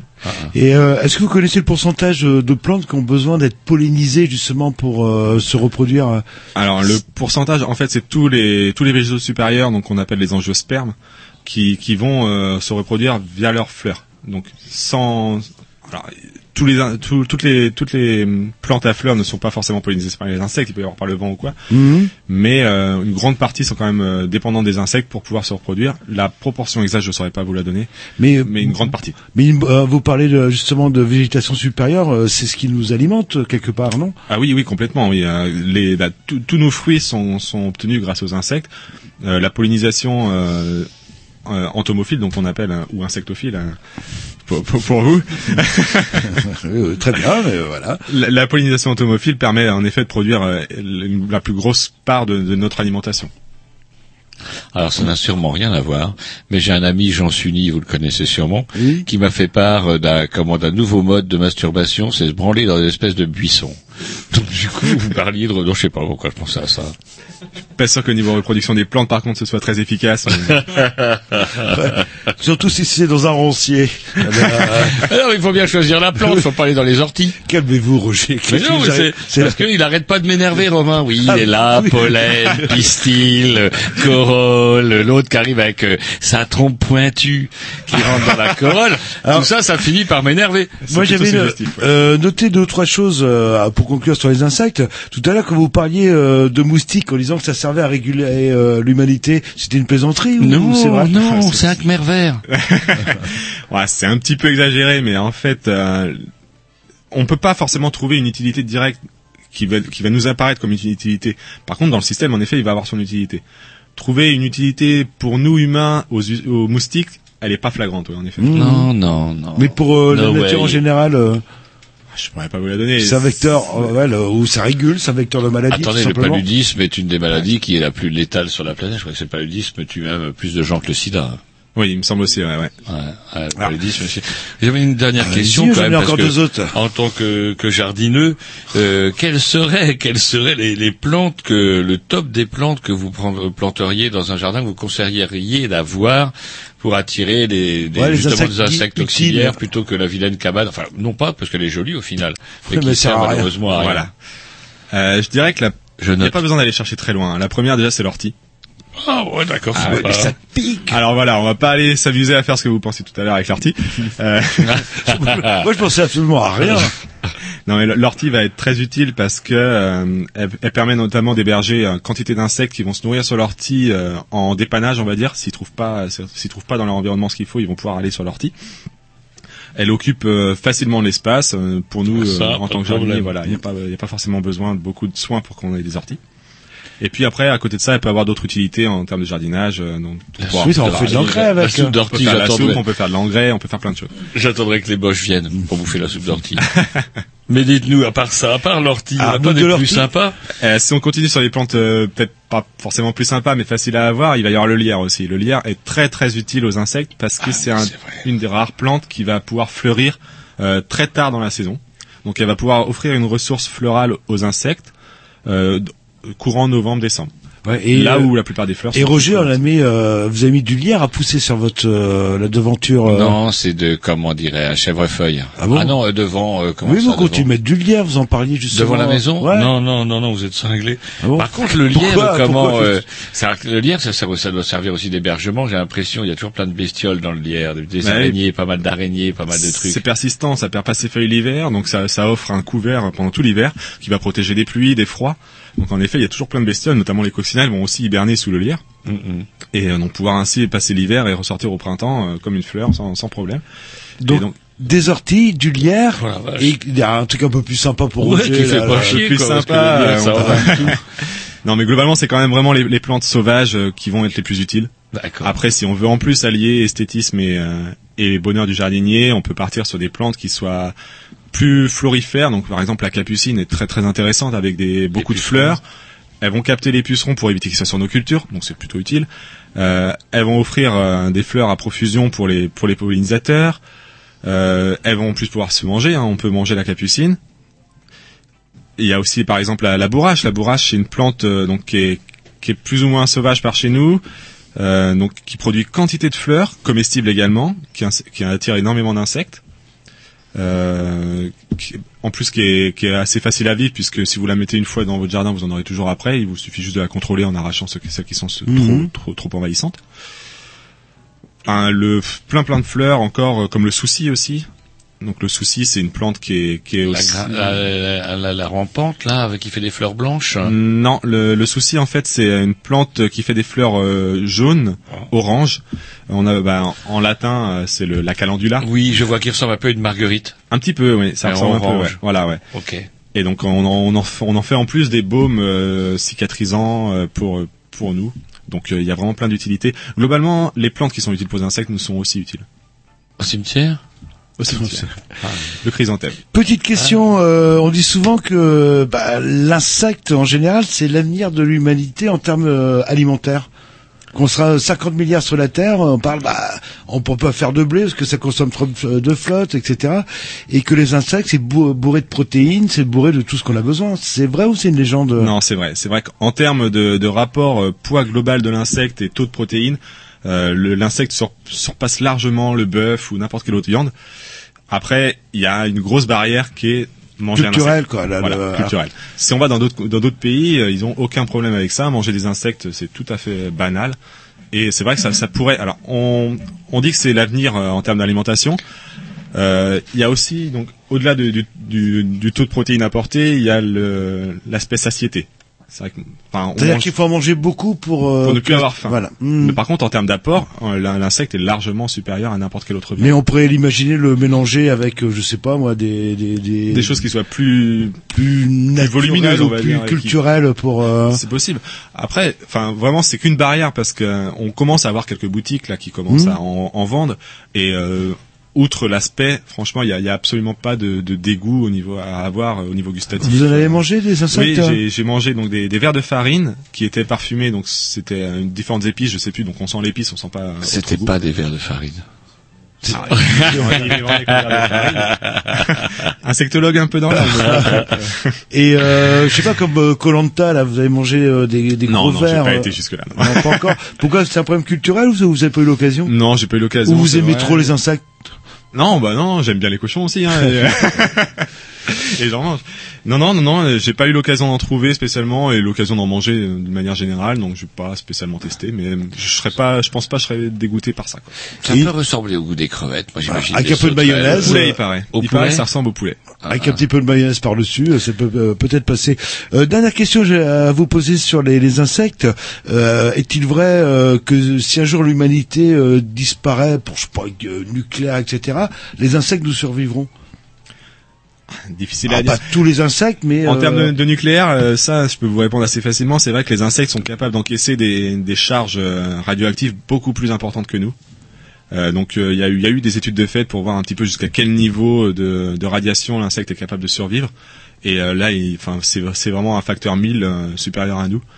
Euh, donc, il y a beaucoup, beaucoup de causes qui tendraient à penser que les insectes pourraient nous survivre, quel que soit le- l'événement qui pourrait se produire. une glaciation, un réchauffement planétaire, etc. Il y aura toujours les insectes. euh, Le... Il y a, il y a des chances, oui. Quand on voit euh, les conditions extrêmes dans lesquelles peuvent vivre certains insectes, euh, en effet, on, on pourrait penser. Alors, la majorité des insectes vont disparaître. Par contre, il restera toujours quelques quelques insectes. Ce qu'il faut voir, c'est que nous, on n'est qu'une seule espèce. Les insectes, c'est vraiment des milliers d'espèces. D'accord. Ouais, sur les milliers, il va y avoir une grosse partie qui va disparaître. Par contre, il en suffit d'une centaine qui survivent pour après se rediversifier et reformer se un groupe. réadapter en Voilà. fonction de. euh, Nous, si l'espèce humaine unique qu'on est disparaît, c'est vrai qu'après, bah, forcément, euh, il y aura plus d'humains. quoi. Et donc, du coup, il euh, y aura quand même des insectes, euh, excusez-moi, des insectes qui risquent de quand même d'être plus adaptés que d'autres. Oh, Euh, le cafard, par exemple, c'est une bestiole quand même qui est capable de digérer la cellulose. Et donc, du coup, lui, il a quand même pas mal ses chances, parce que même une fois qu'il aura bouffé tout ce qu'il y a à bouffer, il restera encore notre papier. Oui, oui, oui. Bah, c'est c'est ce, qu'on- ce que je disais tout à l'heure entre les généralistes et les spécialistes. Le cafard fait partie typiquement des espèces qui sont généralistes, qui Méga peuvent se nourrir de plein plein de choses, méga généralistes, qui peuvent se nourrir de plein de choses, euh, qui, qui vont toujours trouver euh, soit un lieu de vie, soit une source de nourriture, et qui donc en effet vont pouvoir survivre à beaucoup d'événements euh, malheureux. On s'écoute un petit disque et après, euh, bah, on va passer peut-être à la deuxième partie de l'émission. euh, on va passer, pas parler forcément d'insectes, mais de hérissons. Enfin, les quelques-uns qui nous restent. C'est parti.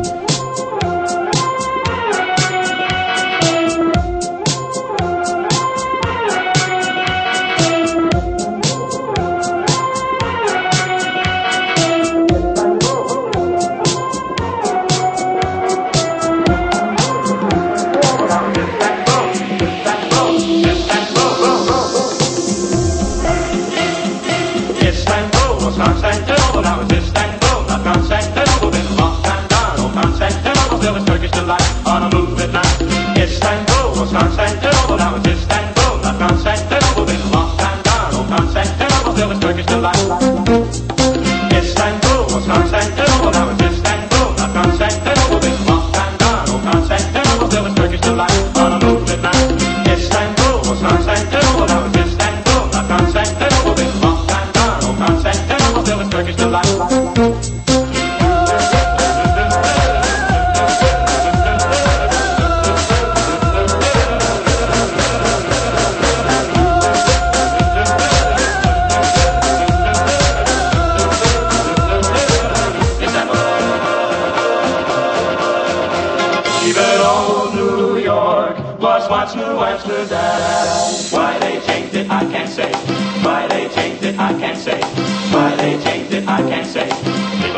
Liked it better that way.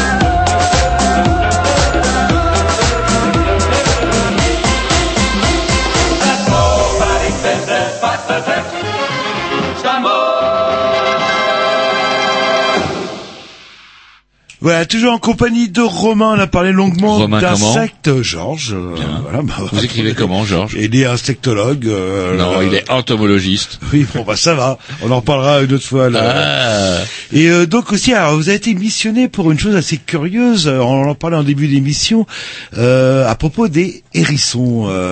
et c'est vrai que moi qui habite Zub Sud, alors malheureusement, les quelques hérissons que j'ai vus, bah, ils étaient écrasés, quoi. J'étais assez surpris de voir, euh, euh, dans ce, bon, c'est vrai qu'il y a beaucoup de verdure, mais des, euh, apparemment le hérisson vivait euh, où le- euh, sur un gigantesque rond-point. Euh, bon, bref, euh, c'est quoi cette histoire euh, de hérissons dans la ville et de l'étude euh, des animaux qu'on s'ent- s'entend pas avoir dans notre belle ville de Rennes Je sais pas, vous êtes emballé, vous avez voulu tout faire, bah faites-le. Oui, mais hein, moi, je voilà, parle voilà. pas de sexe tous les 10 secondes. Bah non, mais vous voulez le faire, bah faites-le, hein, je vais te dire, hein, pas, pas un mot avec moi. Alors, c'est quoi cette histoire de hérisson? Eh ben voilà, vous auriez dit ça tout simplement. Moi, je voulais dire, il n'y a pas que les insectes dans la vie, il y a aussi des hérissons. Et puis voilà. Et puis voilà. En fait, mon laboratoire a, lancé un projet de recherche visant à, comprendre un petit peu le déplacement des animaux d'une manière générale en ville. Et donc euh, pour cela, il y a eu plusieurs modèles qui ont été choisis. Donc euh, un représentant pour les mammifères, un représentant pour les oiseaux, un représentant pour les insectes, etc. Et il se trouve que donc le représentant pour les mammifères, c'était le hérisson. Donc en grande partie pour des raisons pratiques, parce que les hérissons sont finalement beaucoup plus abondants qu'on ne le pense en ville. Pour autant, ils sont pas forcément très abondants, mais plus qu'on ne le pense. Ils sont relativement faciles à capturer, à équiper et à suivre. Ils vont Avec avoir des des gants avec des gants quand même, oui, en effet. Ça pique, hein, ces bêtes Ça pique sacrément dur. Ça, ça traverse les gants quand même. Hein. Faut, faut voir ça. C'est des, des- on avait des bons gants euh, pour, pour rosier et tout, et ça passe au travers. Donc ça pique dur. Mais euh, ils sont beaucoup plus abondants. Donc on a eu, on a fait cette étude là de d'avril jusqu'à fin juillet, et on a trouvé au total 130 hérissons Alors, dans, dans quel, euh, sur Rennes ou sur dans, euh, ou donc certains tout, cas tout Rennes intrapériphérique. Donc euh, 130 Rennes hérissons et, euh, et un petit peu de, de une partie de Cesson. Alors, 130 hérissons, moi j'ai aucune idée de ce que ça peut représenter. Est-ce qu'il y a eu des études menées dans des villes du type de Rennes? Ça fait beaucoup, pas beaucoup? Bah, ça fait beaucoup par rapport à ceux dont on s'attendait. On, on pensait vraiment- C'est ce que vous avez vu, Voilà. en fait. Mais c'est euh, c'est uniquement ce qu'on a vu, sachant qu'en fait on cherchait, on cherchait pas à quantifier le nombre de hérissons de Rennes. On cherchait à trouver en fait des, des hérissons donc mâles, puisqu'on on travaillait que sur les mâles, et euh, suffisamment âgés pour supporter euh, donc le, le poids de l'émetteur et avoir un comportement de dispersion qui soit typique de l'espèce. Les, les, les, les hérissons jeunes vont avoir un comportement de dispersion qui, est un petit peu différent. Alors, c'est-à-dire euh, dispersion euh, de déplacement, c'est ça? Déplacement, Hmm. voilà. oui. Les, en fait, les jeunes vont se chercher un territoire et donc vont euh, avoir une dispersion qui est complètement différente de Ah, ah. celle qui, de- du déplacement qu'ils vont avoir une fois adultes. Un hérisson adulte, une fois qu'il a son terrain, il n'en bouge plus. Alors, il en bouge pour chercher des femelles, pour chercher de la nourriture. Et donc, c'était un petit peu ça qu'on voulait voir aussi. C'était Ah, voir ah. comment il se déplaçait, quel chemin il empruntait dans la ville. Est-ce qu'il favorisait plutôt les éléments boisés, verts, ou alors, euh, peu importe, il traversait la route, il n'y a pas de souci. Ah, Et les couples se défont chaque année comme ça. Tous les ans, le mâle doit rechercher une nouvelle femelle. Oh, euh, même sans aller jusqu'à l'année. hein, euh, il suffit d'une semaine et puis on passe à autre chose. Ah, c'est vrai, il n'y a pas que les lapins, il y a aussi le hérisson. Ah non, non, voilà, je suis peut-être pas jusqu'à dire que le, le hérisson est comme le lapin à ce point, c'est vraiment un modèle de lapin. hein. Et ça hiberne un, un hérisson, si je dis pas de bêtises? Ouais, ça hiberne. Ouais. Donc ça, va avoir une vie ralentie. terre, euh, le... ouais. Mais d'ailleurs, en fait, tous les jours, alors, il va pas aller jusqu'à s'enterrer euh, tout- toute la journée parce que c'est un, animal qui est nocturne. Mais euh, en journée, il va se trouver un coin plutôt tranquille, euh, sous une épaisse litière, euh, sous un arbre, enfin, dans, un bosquet d'arbres et tout, euh, pour être vraiment tranquille la journée. Et donc, il va avoir ce sommeil de, de jour et ressortir la nuit. Et euh, en hiver, en effet, il va avoir une vie qui est vraiment ralentie. Il va pomper sur ses réserves de graisse, passer l'hiver et puis euh, au printemps ressortir. euh, Alors moi, mange quoi le hérisson? De la limace, non C'est pas ça des limaces, Ah, des escargots en grande euh. quantité, des insectes, euh, et ça peut aller sur des choses un peu plus grosses Et- comme euh, des orvets par exemple, qui sont des petits reptiles. Et c'est ça, enfin ça s'apprivoise, euh, enfin apprivoiser le terme n'est un peu exagéré, mais c'est mon grand-père qui mettait un bol de lait et euh, qui avait un hérisson qui euh, de nuit parce que c'est un animal nocturne, hein, si je C'est dis pas de nocturne, bêtises, euh, venait boire son lait et repartait après. Euh... Ouais, c'est vrai que c'est en fait le, le hérisson a un territoire donc qui est quand même relativement grand. Euh, qui, enfin, il peut, il peut en une nuit, je, je disais euh, au début là, euh, en une demi-heure, il peut faire 700 mètres facilement. Donc il, il a quand même un territoire qui est relativement grand. Par contre, il va être cantonné à une zone géographique. Et donc en effet, s'il trouve nourriture à, tous les jours au même endroit, il, il sait qu'il s'y Ah, retourne, il il va aura encore quelque euh, chose. d'accord. Par contre, le lait c'est très mauvais pour les hérissons. Ah bah, il ne le savait pas, mon, Voilà. mon, mon- c'est comme le lait pour les chats, en Vous fait, c'est pareil. continué euh, à donner du lait aux hérissons. Vous avez Ah non, mais moi, euh, tous les hérissons de votre jardin. le... C'est pour ça qu'on n'a pas fait l'étude dans le Trégor. ah bah, il y en a plus dans le Trégor des hérissons. Mais j'en ai retrouvé moi un bébé hérisson Et tu au, donné du au- lait au fin fond euh, de la de la cave. Il avait atterri, je sais pas comment. euh, euh, là, hop, j'ai remis dehors. Je crois que c'est peut-être le meilleur réflexe que. Avec son petit bol de lait. Euh, non, euh, tout simplement, il a dû se débrouiller. Je, pe- euh, je pense qu'il doit être bien dans le, Ça dans le mange, du, ça mange du fruit tombé, des trucs comme ça? Non, non, non, non, c'est c'est vraiment carnivore le hérisson. Ah, que du que carnivore. Ouais. Ça va manger des croquettes à chat, par exemple. Vaut mieux donner des croquettes Que- à chat que du lait, quoi, là, là. Ouais. Mm. Parce que le lait, il le digère pas, il va avoir des diarrhées à en mourir. Quoi. C'est pour ça que bah voilà. Je crois que mon grand-père avait bien les hérissons. En fait, il, il était pas manouche. euh, Alors, pourtant le. 130 hérissons. Est-ce qu'il y a des zones de Rennes où il y a plus de hérissons que d'autres Ah ouais, justement, Ouais. euh, on va s'attendre, je sais pas, le tra- Alors on, a on a eu la chance que que la ville de Rennes participe à l'étude et nous fournisse euh, la clé des parcs euh, de la ville pour pouvoir aller prospecter un petit peu et puis euh, se rendre compte de ce qu'il pouvait y avoir. Et il se trouve qu'au Tabor, on est passé une nuit seulement, on aurait peut-être dû fouiller un peu plus, mais on n'a absolument rien vu. Donc est-ce que c'est parce que on passait au mauvais moment? C'est vraiment un coup de chance. hein. On prospectait avec une lampe euh, de poche Mhm. et puis ça nous ils nous entendent sûrement et ils se ils se barrent avant qu'on puisse les voir. Et du coup, euh, on a pu passer à côté. Bon, après, on s'est pas entêté à aller chercher dans le Tabor parce que c'est quand même très enclavé dans la ville de Rennes. Il n'y a pas grand-chose autour. Par contre, il y a des quartiers où on en a trouvé vraiment beaucoup. Du côté de la Bélangeraie, qui est un quartier qui est un peu plus vert, plus proche de la coulée verte. Euh, du côté de la poterie, là aussi, on en a trouvé beaucoup. Tout- globalement, Vers- les quartiers le peu- aussi, le, euh, le on en a trouvé aussi pas mal. Ouais. Euh, Ah. C'est vrai que dès qu'il y a euh, des, des espaces un petit peu verts, euh, surtout avec des, des boisements, euh, mais pas forcément des arbres, hein, des, des bosquets euh, de- d'arbustes suffisent. Euh, des fois, enfin c'est marrant, une- on allait on allait voir un petit peu où ils se où ils se déplaçaient et après on allait voir en journée où ils étaient. Et des fois on les a trouvés dans des endroits où on n'aurait jamais soupçonné de trouver un hérisson. Les, les gens passent à côté forcément euh, au moins dix fois par jour. On a vu des fois un parking euh, où il y avait quasiment rien, juste quelques herbes hautes, et le hérisson a passé la journée là à dormir. Dans les trois quatre herbes hautes, en, en passant à côté, en regardant vraiment, on le voyait. Bah nous, on, a- on avait l'émetteur qui nous disait qu'il était là. Ah, ah. Mais c'est vrai qu'autrement, on passe à côté sans le voir. Et pourtant, il y a des voitures qui viennent, qui vont et viennent se garer. Ouais. euh. Parce que moi, je crois ça se passe Vous leur pétez euh, un émetteur et ça, ça se présente comment? Vous le piquez, vous vissez pour euh, faire tenir le- l'émetteur? Alors le but, c'est quand même qu'ils se déplacent encore après. Donc euh, on, on fait un minimum attention, maximum attention. En fait, l'émetteur, il est collé. Donc on coupe euh, quelques quelques piquants. Donc euh, les piquants sont en fait des poils qui sont développés euh, à l'extrême en épines. et qui euh, pousse et qui repoussent, oui, comme des poils classiques. En fait, ça revient à leur couper les cheveux. Ils disaient tout ça Nuremberg. On peut attester qu'ils étaient encore toujours vivants à la fin de la manip. les hérissons. Et donc en effet, on leur coupe les, les piquants jusqu'à une certaine hauteur, on colle euh, l'émetteur sur les piquants restants, et ensuite on le décolle à la fin de la manip. Est-ce que vous avez eu alors vous, vous leur, vous leur avez donné un petit nom, je sais pas, Fifi, Riri, Loulou, ça aurait pu être rigolo. Ah, leur petit nom c'était numéro 1, numéro 2, numéro oh 3. d'accord. Vous êtes pas jusqu'au numéro 121, c'est ça là. Non, en fait, on en a, on, on en a trouvé 100, un peu plus de 130, mais euh, femelles et mâles confondus, jeunes et adultes. Et nous, on s'intéressait qu'aux mâles. Ah, Donc, on a, au total, on a suivi, euh, que je vous dise pas de bêtises, euh, 30 hérissons. Ah quand même. 30 hérissons mâles. Donc, euh, tout, de, de la période de- d'avril jusqu'à euh, fin juillet. Une petite question, euh, j'espère que c'est pas trop sinistre, mais est-ce que les 30 hérissons ont survécu? Parce qu'on parle d'une surmortalité du hérisson, on va sans doute en parler. Est-ce que vos 30 euh, Riri, Fifi, Loulou, pouf, tout le monde était vivant à la fin de la mission ou vous avez eu des écrasés? Alors, on va parler peut-être pas des choses qui fâchent, mais euh, non, on n'a pas eu d'écrasés sur les routes. On a eu un hérisson euh, percuté probablement par un train. Donc, euh, du côté en fait des, de la plaine de Beau. On l'a perdu dans, enfin on l'a perdu. On, on captait très difficilement parce que il y avait beaucoup d'interférences à cet endroit-là. Et on, on l'a retrouvé euh, à côté de la voie ferrée, donc euh, mort euh, à cet endroit-là. Donc on suppose qu'il a été percuté par un train. Il était vraiment très proche des voies.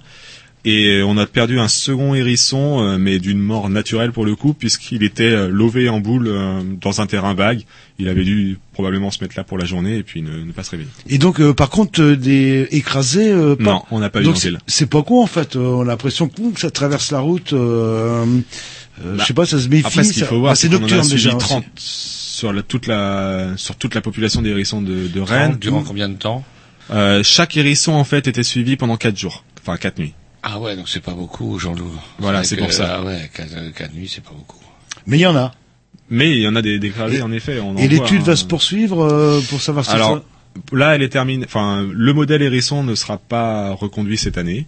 On va passer maintenant à- au modèle insecte, donc le papillon de nuit, mais avec la même thématique en fait. Comment se déplace le papillon en ville?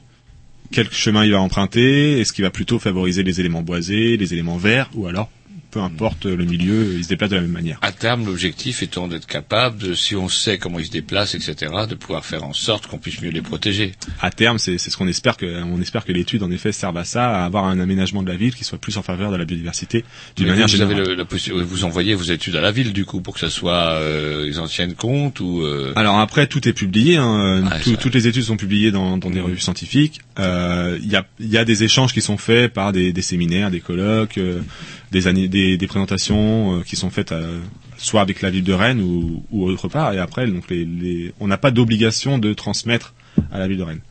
Est-ce que c'est vrai que les hérissons, c'est bourré de puces?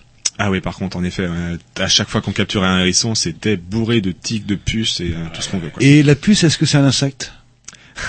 la puce, est-ce que c'est un insecte? Oui, c'est un insecte. Voilà. Eh ben, j'écoute euh, le petit morceau, puis euh, il nous restera cinq minutes justement pour, parler parler, du blog du du- jardin. un petit peu de votre blog justement, si vous avez un jardin euh, et que vous aimeriez bien euh, avoir euh, Des hérissons dedans. Des hérissons dedans. ouais, là, le- Ça s'achète des hérissons en fait Non, c'est ça arrive, ça non? C'est protégé Cet été, on en a vendu euh, au laboratoire, du coup.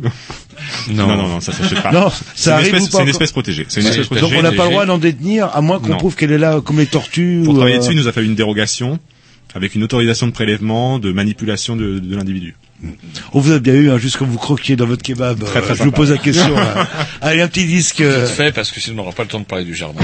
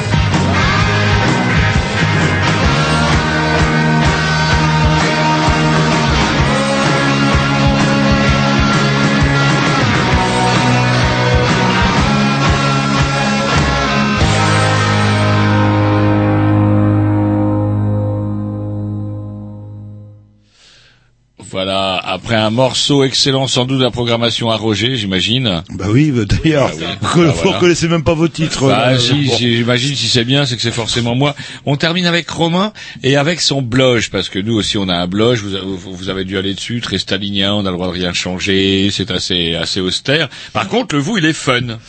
Mais il ne parle ni d'insectes euh, ni de hérissons. C'est ça qui m'a un petit peu surpris quand j'ai regardé. Vous avez utilisé la fonction recherche du blog Euh... Même pas. Mais je parle sûrement des Ah, insectes. j'ai regardé accueil, contact. Euh... Ouais, bah, c'est un peu pareil. Moi, je pourtant, je suis plus habile que lui, mais euh, Donc, alors, c'est- Insectes, vous trouvez forcément Là, des articles qui parlent d'insectes. Après hérisson, c'est vrai que j'ai pas dû l'aborder. Donc c'est plus un blog qui est tourné vers euh, le jardinage en fait au sens En effet, large. ouais, c'est un ça. jardineux. Un jardineux, oui. Depuis quelques années maintenant, et euh, du coup, j'ai, en fait, j'ai commencé à bloguer, euh, à bloger. De, de, au début, c'était vraiment pour moi. Je notais un petit peu mes expériences que je faisais, pour me souvenir d'une année sur l'autre, à quel moment j'avais planté ça l'année d'avant, est-ce que ça avait marché ou pas. Et puis, ça a pris. C'est du fait que c'était soit en ligne, je me suis rendu compte qu'il y avait pas mal de gens à venir le consulter, de plus en plus. Et puis, du coup, bah, je me suis dit, euh, tout ce qui fonctionne, autant le faire partager avec les autres. Et donc, du coup, j'ai continué et petit à petit, comme ça, ça a pris euh, des proportions que j'aurais pas soupçonnées au départ. Ah, Donc un blog, euh, vous devriez aller dessus. Bah, vous avez J'y été étais, dessus. bah oui, Vous avez bah. vu à quoi ça ressemble normalement un blog Bah ouais, sauf c'est- que- C'est chatoyant, on clique sur des trucs, ça vous envoie sur d'autres trucs. Il y a des trucs à vendre, des trucs à acheter. Ah, il y a tout. Ouais. Non, non, je, je, je vends pas directement. Ah, Après, voilà, mais euh, vous indiquez des je peux conseiller, euh, je peux conseiller des, choses, euh, voilà. Pour, euh, des choses que j'ai j'ai j'ai pu lire ou j'ai pu tester et dont j'étais satisfait de la qualité. Donc, je peux conseiller aux gens de. Bah, en fait, c'est vraiment basé sur le fait qu'au départ, euh, des gens me demandaient tiens, est-ce que tu as eu l'occasion de tester tel outil?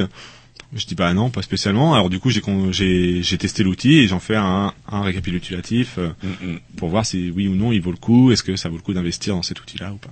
Ah, je me rappelle que vous parlez d'outils. Un jour, on avait reçu l'inventeur du Pig Bean. Oui, de la billette. Il avait Non, du Pig Bean, mais non, alors là, voilà, est- hein, c'était super bien, Pig Bean, hein, souviens. Tom.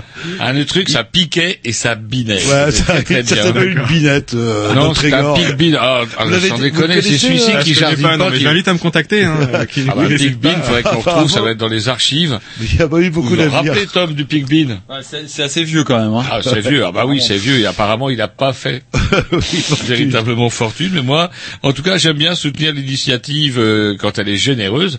Donc, un blog qui s'appelle comment? On n'a même pas dit comment façon, il on s'appelait. les coordonnées. Alors, euh, le blog s'appelle tousaupotager.fr. Tous au potager, Tous tout attaché. attachés. Tout attaché. et en minuscule. Et en minuscule. Voilà. Et donc euh, le dernier article, il parlait de quoi en fait euh? Alors le dernier article, il parlait justement d'un d'un livre que j'ai eu l'occasion de lire, euh, qui, qui donne une méthode pour travailler en sol argileux. Donc, euh, ce qui est la plupart des cas, euh, en 60% des jardiniers à peu près en France ont un sol argileux, qui est réputé difficile à travailler parce que l'hiver il est dur comme il n'y a pas. C'est euh, vrai. Il se gorge d'eau, il est froid, euh, il, est, il, il asphyxie toutes les plantes. Et euh, l'été, à l'inverse, euh, il fait des crevasses énormes, on n'arrive pas à semer dedans. Voilà, on connaît tous le sol argileux.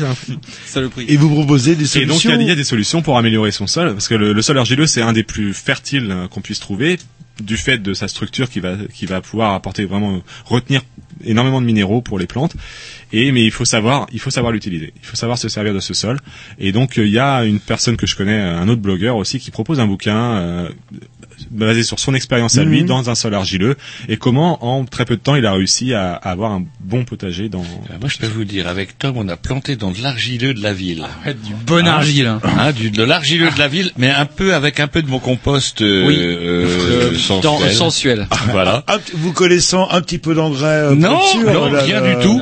Et avec euh, Tom, Vous on a fait pas là, donc, le- du- de la courgette, euh, de la courgette gratuite plantée donc justement dans un petit parterre de fleurs. Et euh, jamais j'ai eu un plant de courgette qui a donné autant. Et pourtant, dans le fond, c'était un vilain argile euh, très très dur. Ouais, mais en surface, il y avait quelque chose. Il y avait, Oui, du, il y avait oui. du broyat de bois. Voilà. Qui a évité, dessous, qui a évité que le soleil tape trop dur sur cette argile. voilà, voilà. Et Voilà. c'est mes impôts qui payent ça, vous rendez compte là, là, c'est- Oui, Mais il fallait servir en courgette. Moi, tout ce que Il y a d'excellentes courgettes qui ont contribué à nourrir tous les gens qui ont voulu en prendre dans la rue. Ouais, et ils ont été nombreux. tout ce que j'ai, c'est des conteneurs euh, qui attirent euh, des tonnes et des tonnes de moucherons dans les appartements. Voilà tout ce que euh, vous Ah, avez vous, parler. conteneurs- hein vous avez des silos à compost Ouais, ouais. Et, Ah, alors, ils ont vu les c'est parce qu'il est composteur. mal fait, Connerie, Eh c'est ben, parce qu'ils les mal, euh, récupérer. et le moucheron, c'est un insecte Le mou- bah, la mouche est un insecte. Ah, boucheron. Ah, et voilà. Oui, oui, c'est un insecte. On vous retrouve tous les contacts sur le blog et la vraie émission euh, normalement en rediffusion dimanche, sinon euh, pendant les vacances. On vous remercie d'être venu Romain. Merci J'ai dit vous. on laisse la place à, à Dub Revolution. On ne laissera plus jamais maintenant la place à Dub Revolution puisque Dub Revolution a été viré. Non, à changer de, de créneau, à changer de créneau. Ils ont Euh, changé de créneau ou ils ouais. ont été virés Non, changer de créneau. Je crois Oh, que c'est le où, mardi vers 21h, quelque chose comme ça. Ah, Ils ont été virés du mercredi. Et Ils ont donc- été virés du mercredi. Et donc, euh, il y a sûrement une fiche à Canal B où on sait qui c'est qui va nous Ah, mais succéder. dans le bureau du patron. Ah ouais, le... Big Bang après nous Non, avant nous. Eh ben, vous le saurez la semaine prochaine. On vous dit salut. On a reçu un mail. hein, À la même. semaine prochaine. Si on est en direct.